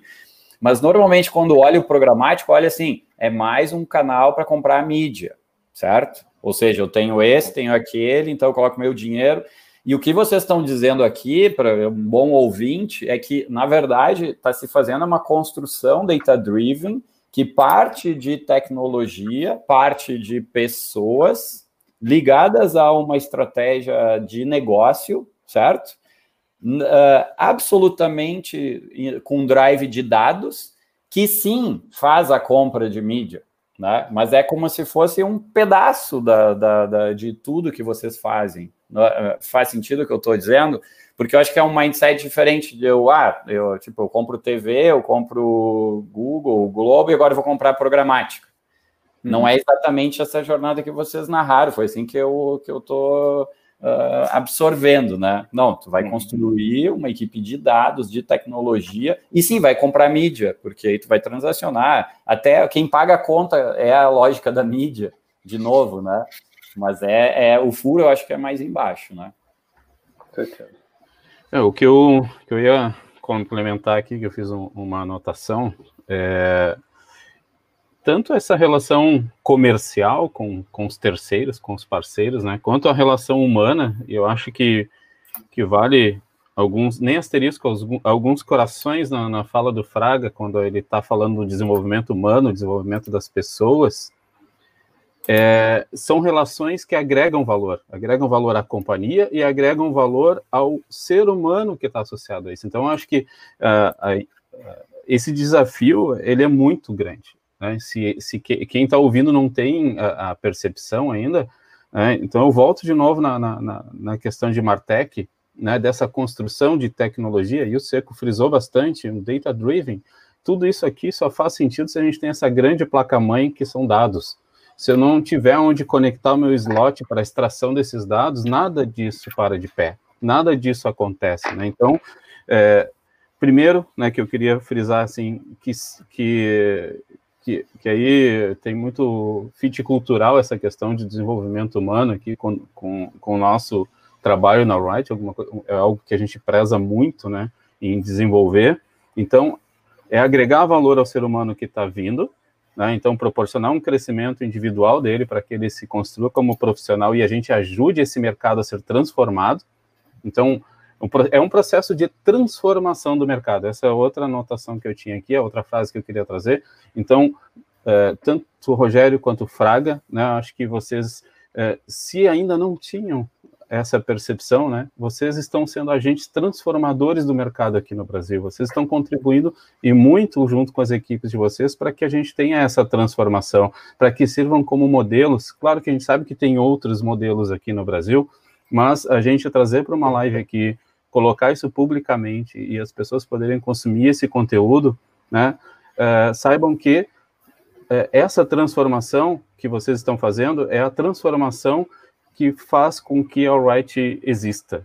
Né? Nosso desejo é a transformação do mercado. Então, é, quando a gente cria uh, o nosso manifesto interno, quando a gente publica conteúdos, né, a gente tem, tem uma frase lá que a gente, uh, que tem um vídeo, acho que a gente fez, né, Seco e Fabiano, que a gente tem uma frase lá que é nós não vamos parar enquanto não transformarmos o mercado e nem depois, né? Que é, que é um, porque é cíclico. A gente sabe que essa transformação é. ela está acontecendo desse jeito agora, mas uh, como vai ser no ano que vem e, e, daqui a três anos, quatro anos, cinco anos? Né? Então eu queria uh, colocar essa, essa observação e, e, e dar os parabéns mesmo para vocês assim por serem líderes desse processo transformador. Muito bom. E eu, eu, eu, vou engatar na, na talvez o a última parte faz, da pauta. Faz uns 10 minutos que o Rogério quer Oi? falar. Não, não, só, só para concluir. Tá, tá ansioso ali. Só para concluir o, o, raciocínio do Luciano, né, em relação a, ao tema embasado em dados, né, não é mais buzzword tema de dados, não é uhum. mais. Então, hoje, nada se constrói é, se você não pensar, principalmente, qual vai ser o resultado em relação a conhecimento do seu consumidor. Né? Então, hoje, é, se a gente for falar em mercado de dados, está é, tá avaliado em 3,4 trilhões de dólares no mercado de dados. E daqui 10 anos vai valer mais do que o mercado de petróleo. Então, assim, é, faz todo sentido você pensar em uma operação de mídia, seja ela qual for, mas sempre baseado em dados. Né? É uma, teve, um, teve uma vez que a gente fez uma, uma analogia justamente sobre essa questão de dados e petróleo, que foi muito interessante, né? Se o dado é o novo petróleo, que era o jargão que tinha, né? É, é o que falam. Né? O, o, que é a refinaria desse negócio? É, onde, onde, como é que a gente distribui isso? E, cara, como que a gente assim, vende, consome? Sabe? Essas, assim, essas analogias cabem para dentro disso quando faz essa comparação. E eu acho que antes de, antes de a gente começar essa live, a gente estava falando exatamente do, do, tema de dados e assim, desses frameworks que, que o, as empresas estão criando para facilitar é, essa ciência de dados, esse tratamento de dados. Tem, hoje está muito mais fácil isso, né? Você pode Impressionante ver. Impressionante como melhorou. É, apesar de, é, é, apesar de, como o Fraga citou, o tema do EAD, né? O cara, o cara não pegar na prática, ele não vai, não vai conseguir é, ter bons resultados, mas se você for observar em tudo que é lugar aí, por exemplo, é, tem cursos de ciência de dados, tem cursos de engenharia de dados. É, se você for observar, os, os maiores sponsors de, de machine learning e, e big data são empresas como IBM, como AWS da, do, do, da Amazon, o próprio Google, todos esses caras, eles estão é, te dando informações de como você pode começar a tratar os seus dados, começar a usar esses dados de forma diferenciada. Então não é mais buzzword mesmo, não é. Agora, onde você busca, você tem informação sobre isso. Há cinco anos atrás, era, era, era pouca informação sobre o tema de machine learning e dados, né? E agora a gente tem mais informação do que é, a gente tinha há 10, é, não, vamos lá, 3 anos atrás. Queria, queria até, até aproveitar um, colocar um ponto só. É exatamente esse. Eu ia, eu ia, eu é. ia citar a, o comentário do, do, do, Rafael, quando ele fala do, do, do, top of funnel e do mid of funnel, né? Quando ele fala que ele usa a programática para fazer o top em vez de. Da, que, uma vez que as ações de mídia ali no, no PF dele provavelmente estão em mid funnel. É, claro que o uso da, da programática ela, ela ajuda muito a você ir em topo de funil, justamente porque você tem uma bazuca, você pode ir em qualquer canto do, do, do planeta e conseguir entregar uma mídia sua, seja um display, um vídeo, native, qualquer coisa, é, para novas pessoas.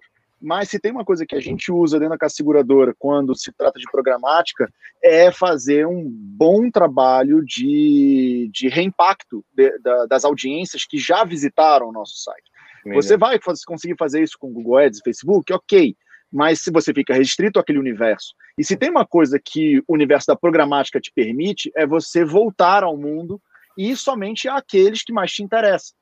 E aí tá aí o grande truque de você usar, porque muitas pessoas falariam que a programática é muito cara. Ela não é. Ela só é se você não segmenta. E aí você vai ficar atingindo milhares e milhares e milhões de pessoas todo, todo o tempo né? Ainda mais se você não fizer frequency cap, né? Se você não, não setar a frequência, fica uma desgraça. Mas uh, onde eu quero chegar? Quando a gente usa o modelo de programática para fazer reimpacto, por exemplo, a gente vai lá no fundo do funil para aqueles que chegaram na nossa autocompra, aqueles que desistiram da compra no meio do caminho, porque naturalmente em produtos de segurança as pessoas não compram de primeira, as pessoas vão visitar quatro, cinco, seis vezes para poder fazer a simulação de previdência, a simulação de seguro de, de residência, de consórcio, são, são, são produtos complexos, ninguém vai fazer isso de primeira. Então a gente usa muito a programática para poder fazer reimpactos, é, então a gente vai em fundo de funil sim, porque esse cara está muito propenso na compra, ele já visitou, ele já cotou, e a gente precisa lembrá-lo. E, e, o modelo da programática ele é muito barato para você fazer uma impressão para essa pessoa de novo. Para você poder achar esse cara na Globo.com, para você achar esse cara quando estiver num blog local. E aí entra uma, uma questão que a Wright sabe fazer muito bem. O fato deles terem essa, essa rede grande, local, de publishers, e dentro de uma programática, que não seria possível dentro de um Google Ads, muitas vezes, é, eu consigo colocar um, num, deal dentro com, com a Wright, falando: olha, toda vez que alguma audiência minha que visitou aqui tiver do seu inventário, por favor, é, imprime de novo. E pode imprimir tantas vezes. Porque aí a gente consegue fazer um trabalho que ele é lindo, que ele é o, um trabalho de atribuição de mídia. Esse trabalho é muito difícil, muito complexo, mas é, é, é ele nos dá uma certeza de que a gente está fazendo um bom trabalho. Na atribuição de mídia, a gente entende que boa parte do que a gente faz em programática não necessariamente gera clique, mas não precisa, porque a, pessoa foi impactada com a nossa, com a nossa comunicação. E ele, invariavelmente, vai acabar buscando num, num, num site de pesquisa ou entrando diretamente. E aí Perfeito. a gente consegue ver aquele mesmo usuário que foi impactado, mas não clicou, através da, da, das impressões em programática, entrando no nosso site de novo. E aí a gente sabe que o quão importante é ter os publishers é, imprimindo as nossas comunicações, porque no final toda a soma é, conta no final para a conversão. E a gente para com essa besteira de last click. Exatamente. E é um, oh, é um legal, tema de esse feedback, é, muito bom. Não, e assim, e, e até aproveitando, pegando o gancho, né? O, você tem que pensar na programática como é, a melhoria da propensão de compra, né? Desse usuário. Não é um não, vai ser performance direta, mas pelo menos você está afunilando todo aquele canhão que você colocaria em mídia para um, uma diária no portal, no G1, enfim, por exemplo. E pegando o cara com mais propensão de compra do teu produto, né? A gente tenta fazer um exercício desse aqui dentro da Positiva, até comentei com vocês, com essa relação, entende? A gente pega o nosso cliente lá e vai buscar esse cara para entender é, qual, qual desses caras aqui, e aí é o tema de lookalike, enfim, como for, qual desses caras aqui é, pode representar maior chance de conversão para o nosso, pro nosso produto, entende? Então a programática ajuda muito nisso, né? Não vai ser performance direta, mas ela, como o Fraga citou, ela, na, no tema de atribuição, ela vai, vai fazer pelo menos é, conversões assistidas ou coisa parecida direta, com certeza. Legal. Uh, indo então para o último item lá, porque a gente já passou algumas vezes e agora recentemente mesmo, né? Que é essa relação com o exterior, né? né? Até a primeira frase, eu acho que a primeira fala do Rogério foi assim: pô, tem horas que a gente uh, fica ali trabalhando no dia a dia e o que vem de fora uh, ajuda muito a inovação e tal. Esse é um dos pontos, né? Uh, queria né, abrir o debate aí nessas N formas hoje e N players diferentes que se tem, né? Se falou aqui das redes, os publishers diretamente, as, as ferramentas, uh, obviamente as agências, né? outros tipos de consultoria, enfim, como é que se dá esse dia a dia, né? Esses, né? Todos esses uh, possíveis parceiros que se conectam e ajudam nesse desenvolvimento. Eu particularmente é, tenho como meta falar pelo menos é, com um a cada dois dias com um fornecedor diferente, tá? Porque eu acho que sempre a gente vai ter algo novo que os caras podem estar trazendo para a gente, tá? De verdade. E assim, eu aprendi isso na, na prática. Em ir para reunião lá com o saco cheio e falar, putz, o que, que eu vou falar com esse cara? É. E de repente o cara te dá uma solução que você fala, putz, ajudou muito no meu negócio. Então, é, essa relação com, com os terceiros eu acho fundamental ter essa proximidade, porque por muito eles podem te ajudar a melhorar realmente o desempenho que você tem interno. Eles, eles acabam trazendo insights que ajudam essa melhora. E, e eu acho que talvez para médias e pequenas empresas, é o tema que a gente discutiu há pouco, que é a parte de aprendizagem, né? De estar próximo, de ter esse cara como um consultor, é um cara é, é um consultor e ajudar a trazer os resultados que você gostaria. Do, do nosso lado aqui, é, o que eu posso é, né, recomendar primeiro é que com o passar do tempo a gente vai ficando mais cascudo, né, com algumas coisas. Então a gente consegue identificar quando é um parceiro de PPT, quando é um parceiro ponta firme. Uh, isso é importante porque no momento em que dados, né, marketing digital como um todo, programática é muito mainstream, né, então assim todo mundo fala sobre isso, naturalmente bate a sua porta três, quatro, cinco pessoas ao mesmo tempo, o tempo inteiro tem empresa falando conosco, é, abordando a gente com alguma solução incrível. A gente a gente atende, mas a gente sabe identificar quando é uma empresa que ela já tem alguma coisa para entregar, ela pode mostrar é, serviço de fato, tem case para sustentar, ou quando apenas está se lançando ao mercado. Seria uma lógica muito parecida com pitches de startups, né? É, para quem viu o boom de startups aqui no Brasil, lá no, nos idos de 2010, é, quando qualquer pessoa com uma boa ideia na cabeça e um PPT legal tentava achar um investidor, é, ali só tinha uma ideia, não necessariamente era algo é, é, factível. E então essa relação com, com, com, novos parceiros, ela tem que ser sempre avaliada com cautela para que você não pegue é, nenhum, nenhum parceiro que queira, na verdade, montar e aproveitar aquela, aquele, aquele momento para tentar é, é, crescer em cima de você, e na verdade ele ainda não tem muita coisa. Não, assim, dá, dá para você é, saber quem são os, os, os, parceiros que são ponta firme nisso. E uh, uma das coisas que a gente tem feito mais agora é se aproximar demais dos data providers. Então, tem falado muito, de novo, né, com a Tail, que foi um parceiro nosso em 2017 e que a gente está voltando ah, os contatos com eles, a gente fala muito com a Nel, a Nel é nossa parceira hoje, a gente quer fazer mais coisas com data providers como a Nel, é, como a Tail. A gente tem hoje aqui um caso bem interessante é, dentro da, da, da, do ambiente da Caixa Seguradora, que é a agência de publicidade Reds, que é uma agência de publicidade muito conhecida, né? Ela já ganhou Cane e outras várias coisas, é uma agência bem interessante, e que fez uma joint com uma empresa de, de, de dados, né? Que é chamada Heartbeat.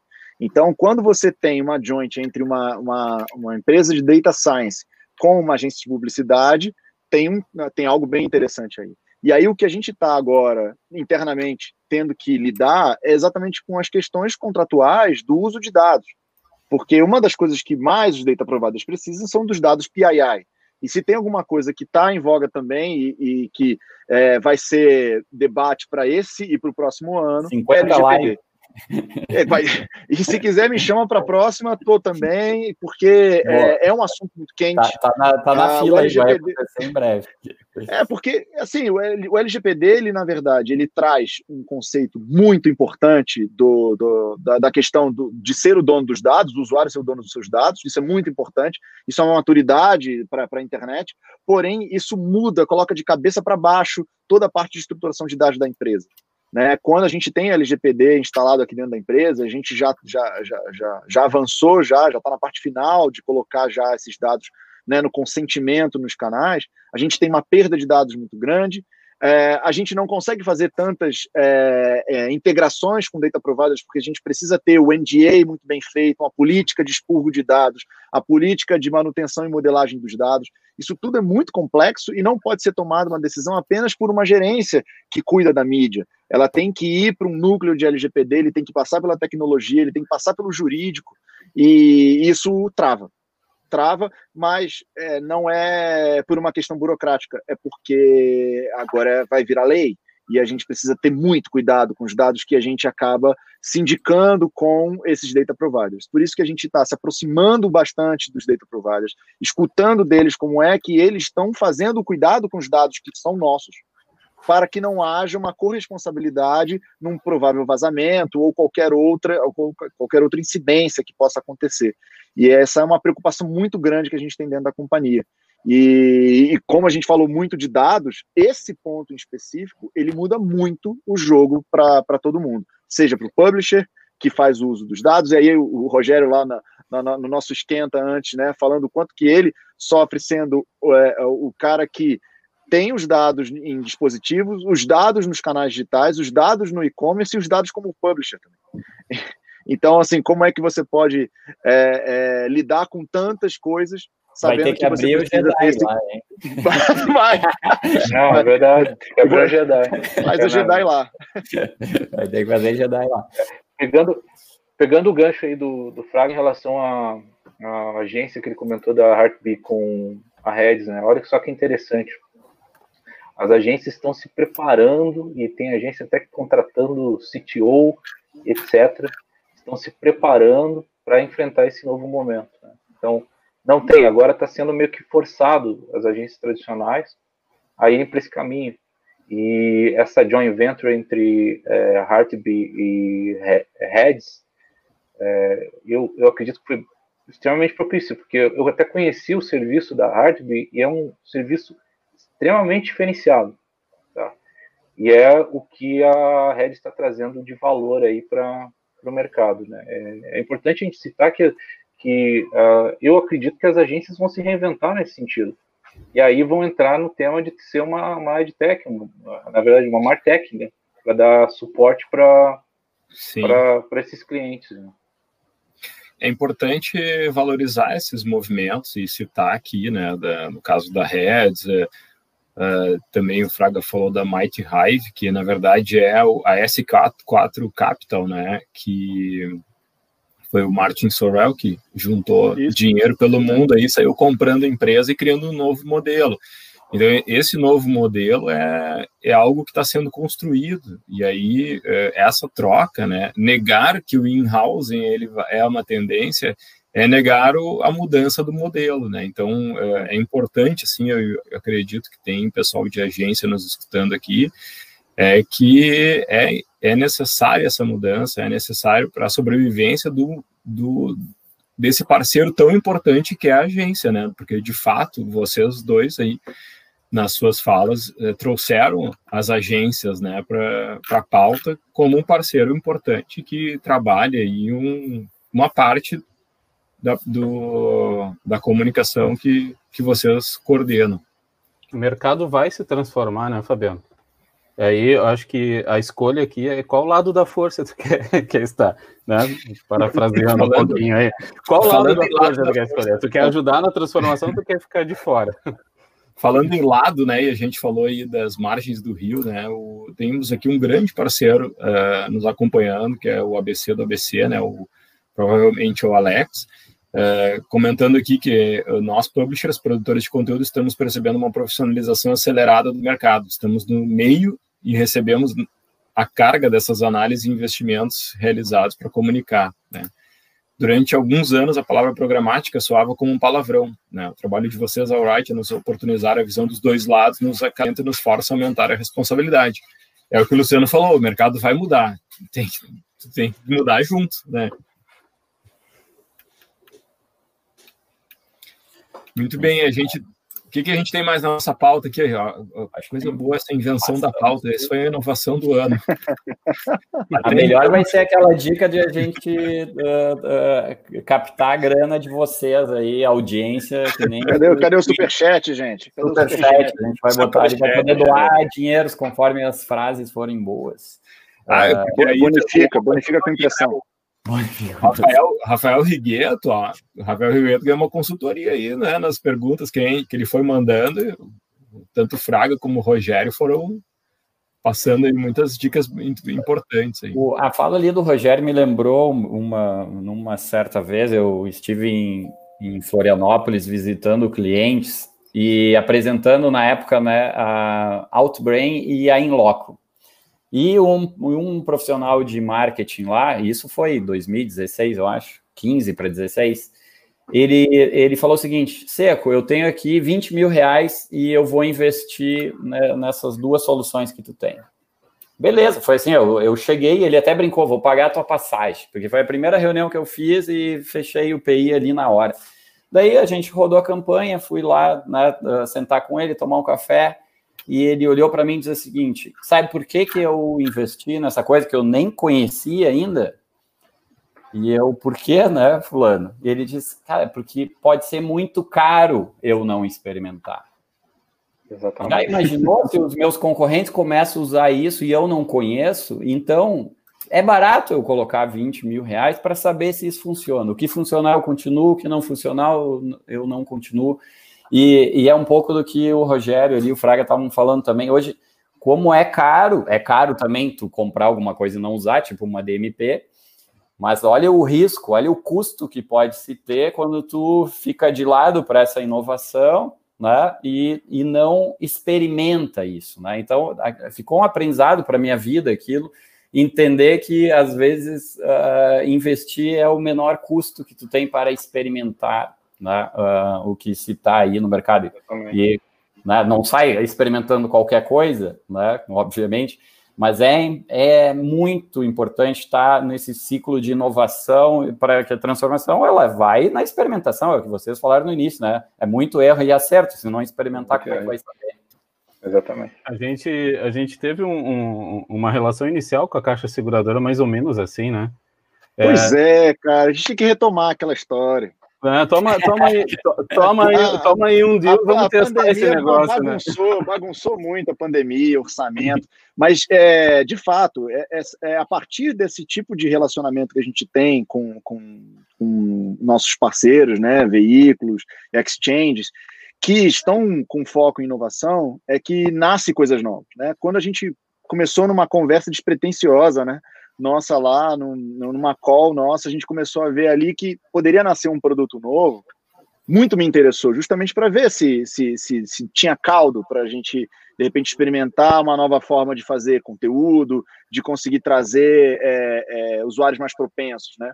É, eu espero que a gente possa brevemente voltar a discutir isso, de verdade, porque tem coisas ali e quando a gente tem justamente o lado da, da, da, da exchange, do publisher, no, nos apoiando e um cliente afim de experimentar é a, é a melhor química que tem. Perfeito. Excelente. Eu lembro que a gente rodou um deal ali para testar a rede, né? E aí, foi, foi mesmo. E aí foi, foi bacana, assim, porque é, é, a, a Wright mesmo fez a proposição, cara, vamos pausar esse deal? Vocês já testaram a rede, não tem por que gastar esse dinheiro.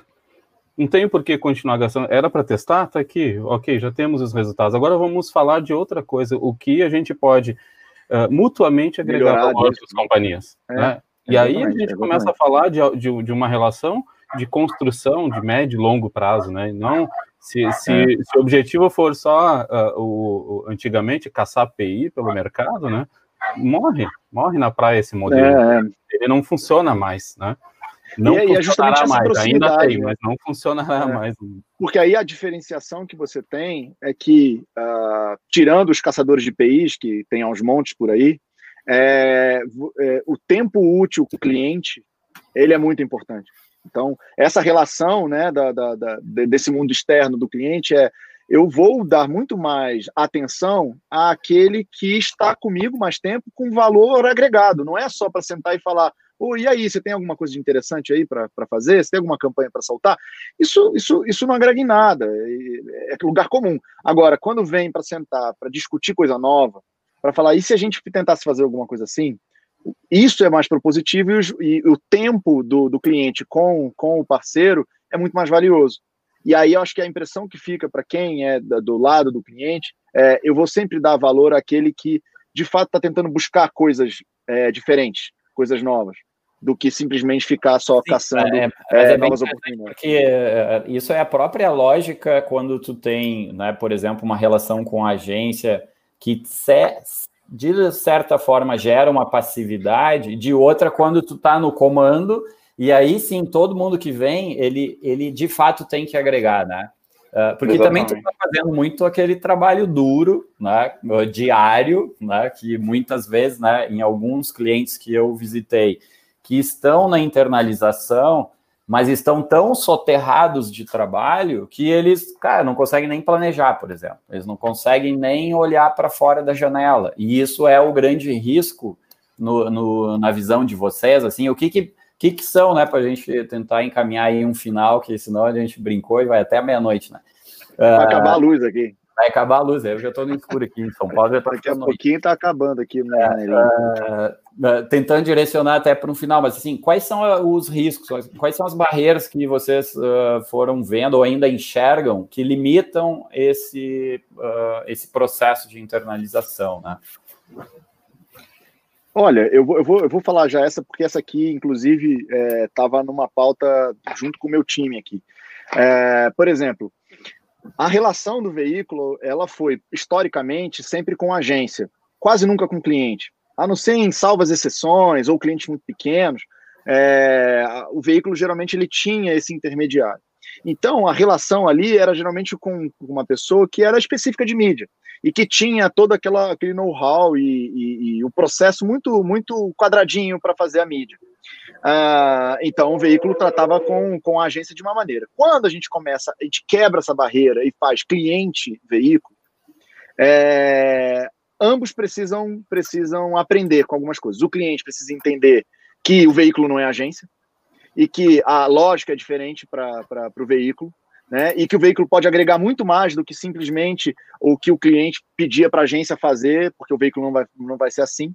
E o veículo também precisa entender que, dependendo do cliente, o cliente não é só uma pessoa que não tem a menor ideia do que está fazendo.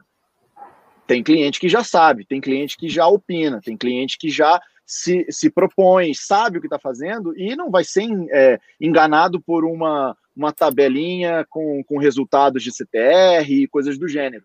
É, essa, essa relação ela precisa começar a, a evoluir porque só tem a ganhar. Quando o veículo sabe que o cliente sabe, ele vai sempre fazer o melhor. Porque no final o cliente vai decidir se vai seguir ou não com aquele veículo para a próxima campanha dela. E o veículo vai querer fazer o melhor possível para que ele possa mostrar de que é, não foi só o clique, mas olha o engajamento que trouxe, olha o, a visibilidade que trouxe, é, olha a nossa transparência em relação aos FIIs que tem aqui dentro.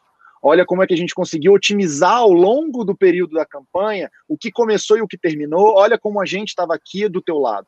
Então é muito mais a parceria do veículo de simplesmente não ser só um repositor do inventário e falar está aqui o dinheiro, está aqui o inventário, roda e seja o que Deus quiser, porque o cliente está mudando e ele vai exigir muito mais do veículo, uma vez que não precisa mais da agência para fazer essa relação.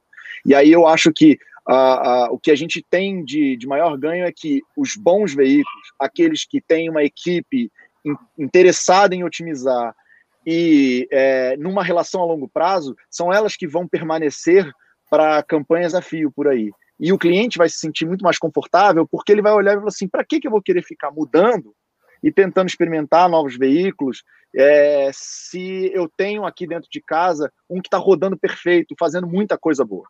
E é isso que eu acho que no final vai acabar sendo. A gente não tem que ficar pegando o mundo inteiro, mas a gente tem que escolher os melhores parceiros que vão sempre trabalhar para otimizar uma campanha de conversão. Legal. Rogério, do lado de vocês, assim, como é, o que, que gera essas, uh, né, esses, essas limitações, ou como é que vocês tratam isso, né, para que não, não pare o crescimento, né, desse, dessa equipe interna, desse desenvolvimento? Então, é, eu, é, eu já prefiro é, conhecer mais as, é, as novidades do mercado, entende? É, concordo que a gente não pode estar tá, é, gastando gastando bala em, em canais que não façam o melhor sentido, ou que empresas que não têm estrutura, enfim. Mas ainda prefiro é, ouvir e tentar achar alguma algum resultado nessa, nesses canais, porque às vezes é um, é um canal, é um, meio que uma estratégia de, de tração, assim, né? Ah, vamos direcionar para esse canal que ninguém está olhando aqui, vamos ver o que esse cara pode, pode nos entregar, entende? É, pelo menos é o que a gente faz, faz internamente, né? Então, a relação com o veículo, como o Fraga falou, a gente precisa também é, encontrar os veículos, assim, tipo, como a Wright, que comece a olhar pelas beiradas, né? Não olhe no centro, né? Olhe o que tem em volta ali, comece a trazer inovação para a gente. Que é o, é o, que pega o dia a dia. Né? Você não está ali fazendo uma pesquisa hoje ou viajando o mundo para conhecer novas tecnologias. Quem está fazendo isso é o veículo, é vocês, é o Right, entende? Então a gente está no dia a dia ali de, de operação. Então, é, apesar de olhar para o estratégico, não estou toda hora é, indo atrás de novos, novos, novos canais. Porém, eu gosto de receber esses novos canais. Né? A relação com esses novos canais é uma relação de experimentação, independente. Lá na, lá na frente eu vou ver se o resultado foi bom ou não, mas essa relação é uma relação de experimentação mesmo. Muito bom. Legal, acho que podemos ir para as considerações finais. É, a nossa pauta aí já passamos e repassamos, né? Respondemos as perguntas. Uh, hoje tivemos aí um mix, né? Bem, bem uh, diferente, assim, né? Uma mistura de publishers, né? O KBC, o TV Fatos, o o pessoal aqui do emprego do RN também, que está na nossa rede, comentando, e alguns, é, boa parte do time da Caixa, né, estava aqui também, está aqui também, deve estar, tá, e alguns anunciantes, como o Rafael aqui da, da Fiesc, né, que, que teve uma interação muito boa.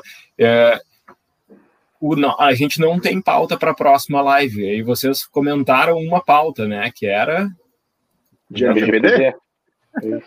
LGPD, tá. Legal, a gente faz uma interação com a galera, assim, quem quer que a próxima live seja LGPD, é LGPD. Levanta a mão aí. Levanta a mão. Quem quer que a live seja sobre LGPD? A gente vai catar alguém aí para falar com propriedade sobre LGPD a gente está estudando, né, bastante isso também. É... Vocês ainda conseguiram uma folguinha aí, porque acabou de sair a, a, a, na Câmara lá, deu MP de adiamento do LGPD para 2021. É, então, para quem para quem está atrasado, aproveita, porque é, adiaram a provinha. Não tem agência, não tem agência reguladora, né? Então ninguém vai multar se não tem agência reguladora. É. Não, já, já não ia, na verdade. É, acho que ia ser o mesmo modelo da GDPR, que ficou um ano é. com, com multas de notas de banco imobiliário, né? Agora, agora, o que eu imagino é que, é, ainda não tendo lei, naturalmente as empresas não, se, não estão obrigadas a colocar o módulo de consentimento em seus canais digitais, né? Que é o, o famoso lado dos cookies, né? Nós coletamos seus cookies e tal, consegue e tal. Né? Inclusive, faço aí uma, um pedido a todos vocês é, que estão aqui nos assistindo. não custa nada, só clica lá, segue sua vida. Não precisa ficar tirando lá. Para quê? Ah, você, você já entrega metade das coisas e-mail. Boa, boa. Você, você, você acessa o Chrome, amigo. Você tem o Facebook. Você está querendo joga tirar joguinho no celular do, do coleguinha. Favor, é assim né? que funciona. Exatamente. Então, é, eu tenho lá, eu vou chamar, vou ficar porque não é, não posso falar o nome, mas tem lá o nosso amigo Wanderson, que quando a gente colocou a nossa política de cookies, o senhor Wanderson foi lá e falou: ah, não quero. Pô, Wanderson, entende aí. né? Quando você faz esse tipo de cookie, eu consigo te entregar uma propaganda melhor. E vou te falar, se não sou eu, é outra pessoa, que é outra empresa que vai fazer a propaganda. Você quer o quê? Uma propaganda mais direcionada ou qualquer coisa? Então, assim, faz, a, né? Te ajuda, ajuda a te ajudar, né? Vamos fazer que nem o, o, é, o, time do Barcelona, a torcida do Barcelona, vamos fazer um fica ah. cookie. Então. fica cookie. Pois é, tem que ficar, gente. É só clicar, não custa nada, faz uma vez só, não atrapalha a sua vida e ajuda a nossa. Nosso, os cookies analíticos eles são muito importantes para que a gente possa mensurar a conversão. Eu acho que a gente está num ambiente seguro, que todo mundo vive. é. É, mas, assim, mas, eu, mas o, o, blockchain está aí para ajudar também, né? Acho que ligar ah, uma coisa com a outra, quem sabe? É, quem sabe, quem eu sabe. Quero ver quem vai, 15 vai levantadas de mão aqui, ó. 15 levantadas de mão é pouco ainda, porque tem 44 ali assistindo, tem que ter pelo menos metade. De, Mas a abstenção conta? Não é possível, gente. Ah, peraí, 15. Ah, opa, quem fala consente, quem fala consente. 18, 19. Vamos lá, vamos para 22. Tem que ter 22 levantadas de mão, falta 3. Meu Deus do céu. Isso, isso não é impeachment, não, gente. Calma. É, é, fica curto. Fica Muito curto, bem. Isso. Considerações aí, meus caros. Gente, Cara, eu quero primeiro, agradecer vocês aí. Agradecer. É, desculpa. Pode, pode, ir, pode ir, Rogério. Você começou primeiro, vai lá. Então, primeiramente, queria agradecer vocês aí pela oportunidade de a gente falar um pouco do nosso dia a dia. Né? É uma bela iniciativa de vocês, de verdade. Acho que precisamos de mais iniciativas como essa no mercado, que é, acaba catequizando o mercado de programática, né? Então, a gente precisa. E, é uma parte muito importante na formação desses, desses profissionais, né? Como a gente citou durante a live. Então, gostaria de parabenizar vocês pelo, pela iniciativa dessas lives aí, que são extremamente educativas, né? Bem, eu primeiro tenho que agradecer primeiro ao Wright aí pela, pelo convite, é, honrado de participar com vocês, grandes parceiros nossos na Caixa Seguradora, que a gente possa fazer mais coisas como essa e outras maluquices que vêm à nossa cabeça. Então, Seco, sempre um, uma mente brilhante por trás dessa empresa também aqui. Meu, meu obrigado por, pela, pelo espaço. Agradecer ao time que ficou aí quase duas horas assistindo a live e, claro, a todos vocês que também assistiram. Obrigado aí pela, pela participação, pela, pelos comentários. Ao Vargas, que também estava aí, ó, tá com a gente aí desde, desde cedo. E fica aqui é, meus votos aí também para voltar em breve. Obrigado. Muito legal. Bom, agradecer vocês. Uh, é, é, assim, é, é muito gratificante mesmo. É, e muito ali também o que o Luciano falou, né? E, e, o Fabiano lidera também essa parte hoje de educacional da Alright, né? Para vocês terem uma ideia, a gente começou lá em junho de 2015. Em agosto, setembro, outubro, a gente fez três eventos para falar de TV conectada, DMP e, e vídeo e, e, conteúdo nativo e geolocalização. Isso né, uh, em três meses, levando para o mercado. Desde então, a gente entendeu que a gente só faria negócio se o mercado entendesse o que a gente está falando. Né? Uh, e se transformasse, né? Então uh, é, é, parte assim dessa transformação, é pessoal, né? é, é coletiva mas uh, ela é estendida. Né? Não adianta hoje, por exemplo, ao Right, a gente ter super uh, especialistas, né? media scientists, como a gente está trabalhando para se tornar, se o publisher ali, o Alex, não se, não se torna especialista, se a gente não troca com clientes como você, se as agências não, não se transformam, né? E eu acho que todo o mercado ele precisa se transformar, e esse é um gesto nosso Uh, mas ele é também de, né, de muito aprendizado individual. Né? Então, agradeço vocês por terem né, aceitaram na hora, assim, eu acho que isso é, é uma prova aí também né, da gente, dá orgulho, assim, saber, né, de poder estar tá se relacionando com profissionais como vocês, como empresas e times como vocês, uh, e eu acho que é a nossa obrigação também trazer esse conteúdo para o mercado que uh, talvez às vezes está meses atrás ou anos atrás nessa transformação, mas em outras coisas está mais adiantado. Então é muito importante mesmo e que bom que vocês aí deram esse colorido aí à nossa conversa. Muito obrigado aí e até a próxima. Obrigado. Obrigado. Já vão preparando aqui, pelo, pelo visto, vocês estão seguindo para um caminho de, do tech, né? Então, é, daqui a pouco, é, daqui a pouco eles são uma, uma, edu, uma edutech. Né? Luciano, Fabiano?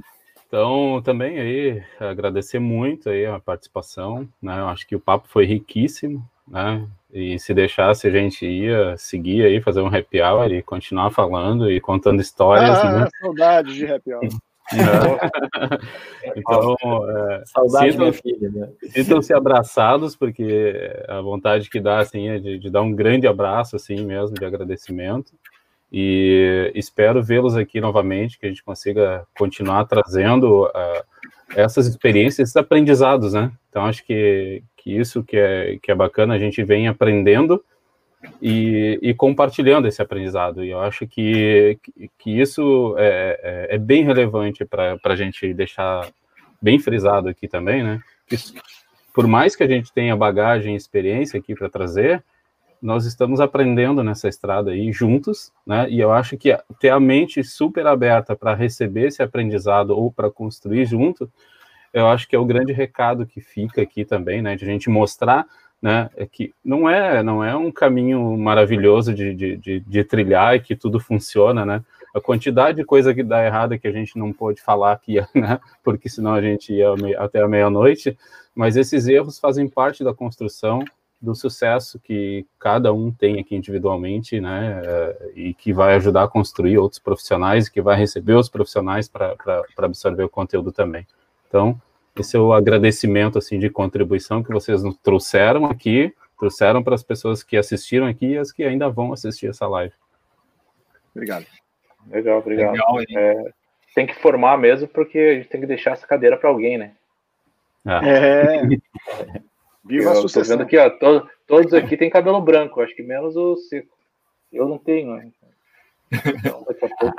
O seco, daqui a pouco a juventude vai estar dominando. Aí. É o que eu tô no escuro aqui, velho, mas a barba já. Tá- ah, é. é cada vez que pega aqui, ó. Brilha. Agradeço, agradeço muito também é, vocês, porque, como o Zeco falou, nosso trabalho aqui é colocar os profissionais diante da nossa audiência, né, dos nossos parceiros, para que transmitam o seu conhecimento. Nós estamos aqui, é, so, somos os, os, os, condutores, né, somos só os porta-vozes, assim, que colocamos aqui o conhecimento, a experiência dos nossos parceiros, assim, e é muito legal ver aqui que o pessoal curtiu horrores, né? André Schuller agradeceu, o Marcos Vargas de Andrade também, o emprego do RN aqui, diz que é a segunda live e não perde mais nenhuma. Né? O Osmar, que é o nosso grande parceiro uh, na rede lá no, em Barreiras, na Bahia. Chegou o frio aí, Osmar? Ele outro dia ele disse que estava 36 na sombra. Agora parece que pegou um ventinho. Agora ele está lá no segundo minuto da live. Ele chegou e já foi, voltou para assistir.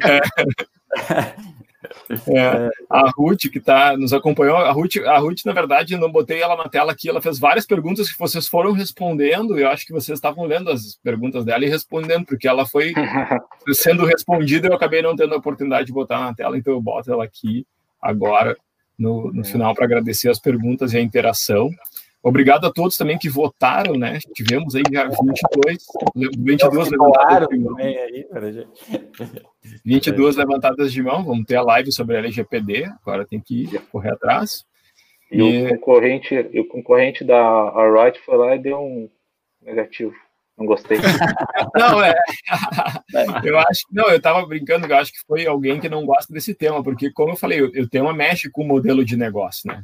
Não, Vocês é... falaram, eu tive uma economia, eu peguei os 20% da agência e joguei na estrutura, né? Pô, é, isso aí abala a estrutura da outra estrutura, né? Da, da agência, né? Gente, ah, é, chegou uma notícia hora aqui para falar para vocês. O Senado reverteu a decisão da Câmara e garante a vigência imediata do LGPD. Corre, negado! Olha aí, breaking imediata. Agora. Solta aí um módulo qualquer, bota um DHTML Deleta. bota. Deleta salve, salve o seu cookie. Deleta, vai fazer que nem a embaixada chinesa lá, rasga o papel aí. Queima tudo. É, é, vai logo, vai logo aí, que a coisa ficou séria agora. Deleta o Excel aí. Ó, é, então a nossa live ficou mais necessária do que nunca, né? Vamos lá. Pois é. Eu deixo sempre aqui uns recados finais, né, para o pessoal assinar o nosso canal do YouTube, quem entrou aí. Uh, ficou lá no início dos comentários o link para o cadastro para poder também receber o material que a gente apresentou no início. Vai três PDFs dessa vez aí, porque a gente reuniu uma, dados de vários PDFs, várias, vários reportes e análises. Tem um reporte maravilhoso. Uh, são bons, né? Uh, Aqui nos, no, na descrição da, desta live tem todos os links para as nossas redes sociais e para o nosso grupo de Telegram, que é Alright for Publishers, no Telegram. Cara, e... isso é sério mesmo. Desculpa, desculpa te interromper. Pior que, pior que é sério, é sério. Pior que é sério mesmo. Um fake news. Hoje, a gente já teve lá sobre fake news, não, daqui não. Pede pizza que hoje tem reunião às oito. Foi o primeiro canal de comunicação a dar notícia ao vivo, fomos nós. É. aqui, o Columbre me ligou e falou: Ah, corre atrás aí. Break news, hein? Ao, ao vivo. É, é. Puro, puro de notícia. Antes do UOL, né? É, é. é Legal, pessoal. Muito obrigado aí a todos. Valeu, Fiquem ligados valeu, nos, valeu. Nos acompanhem. Valeu, botei o Breaking News aqui, ó. LGPD entrando agora. já, já, segue, já segue. A live vai seguir agora. Já vamos entrar agora. Tamo junto aí. É, é. Valeu, tchau, tchau. Tchau, obrigado. Um abraço. Até mais. Valeu. Tchau, tchau. Até mais. Tchau, tchau. Obrigado.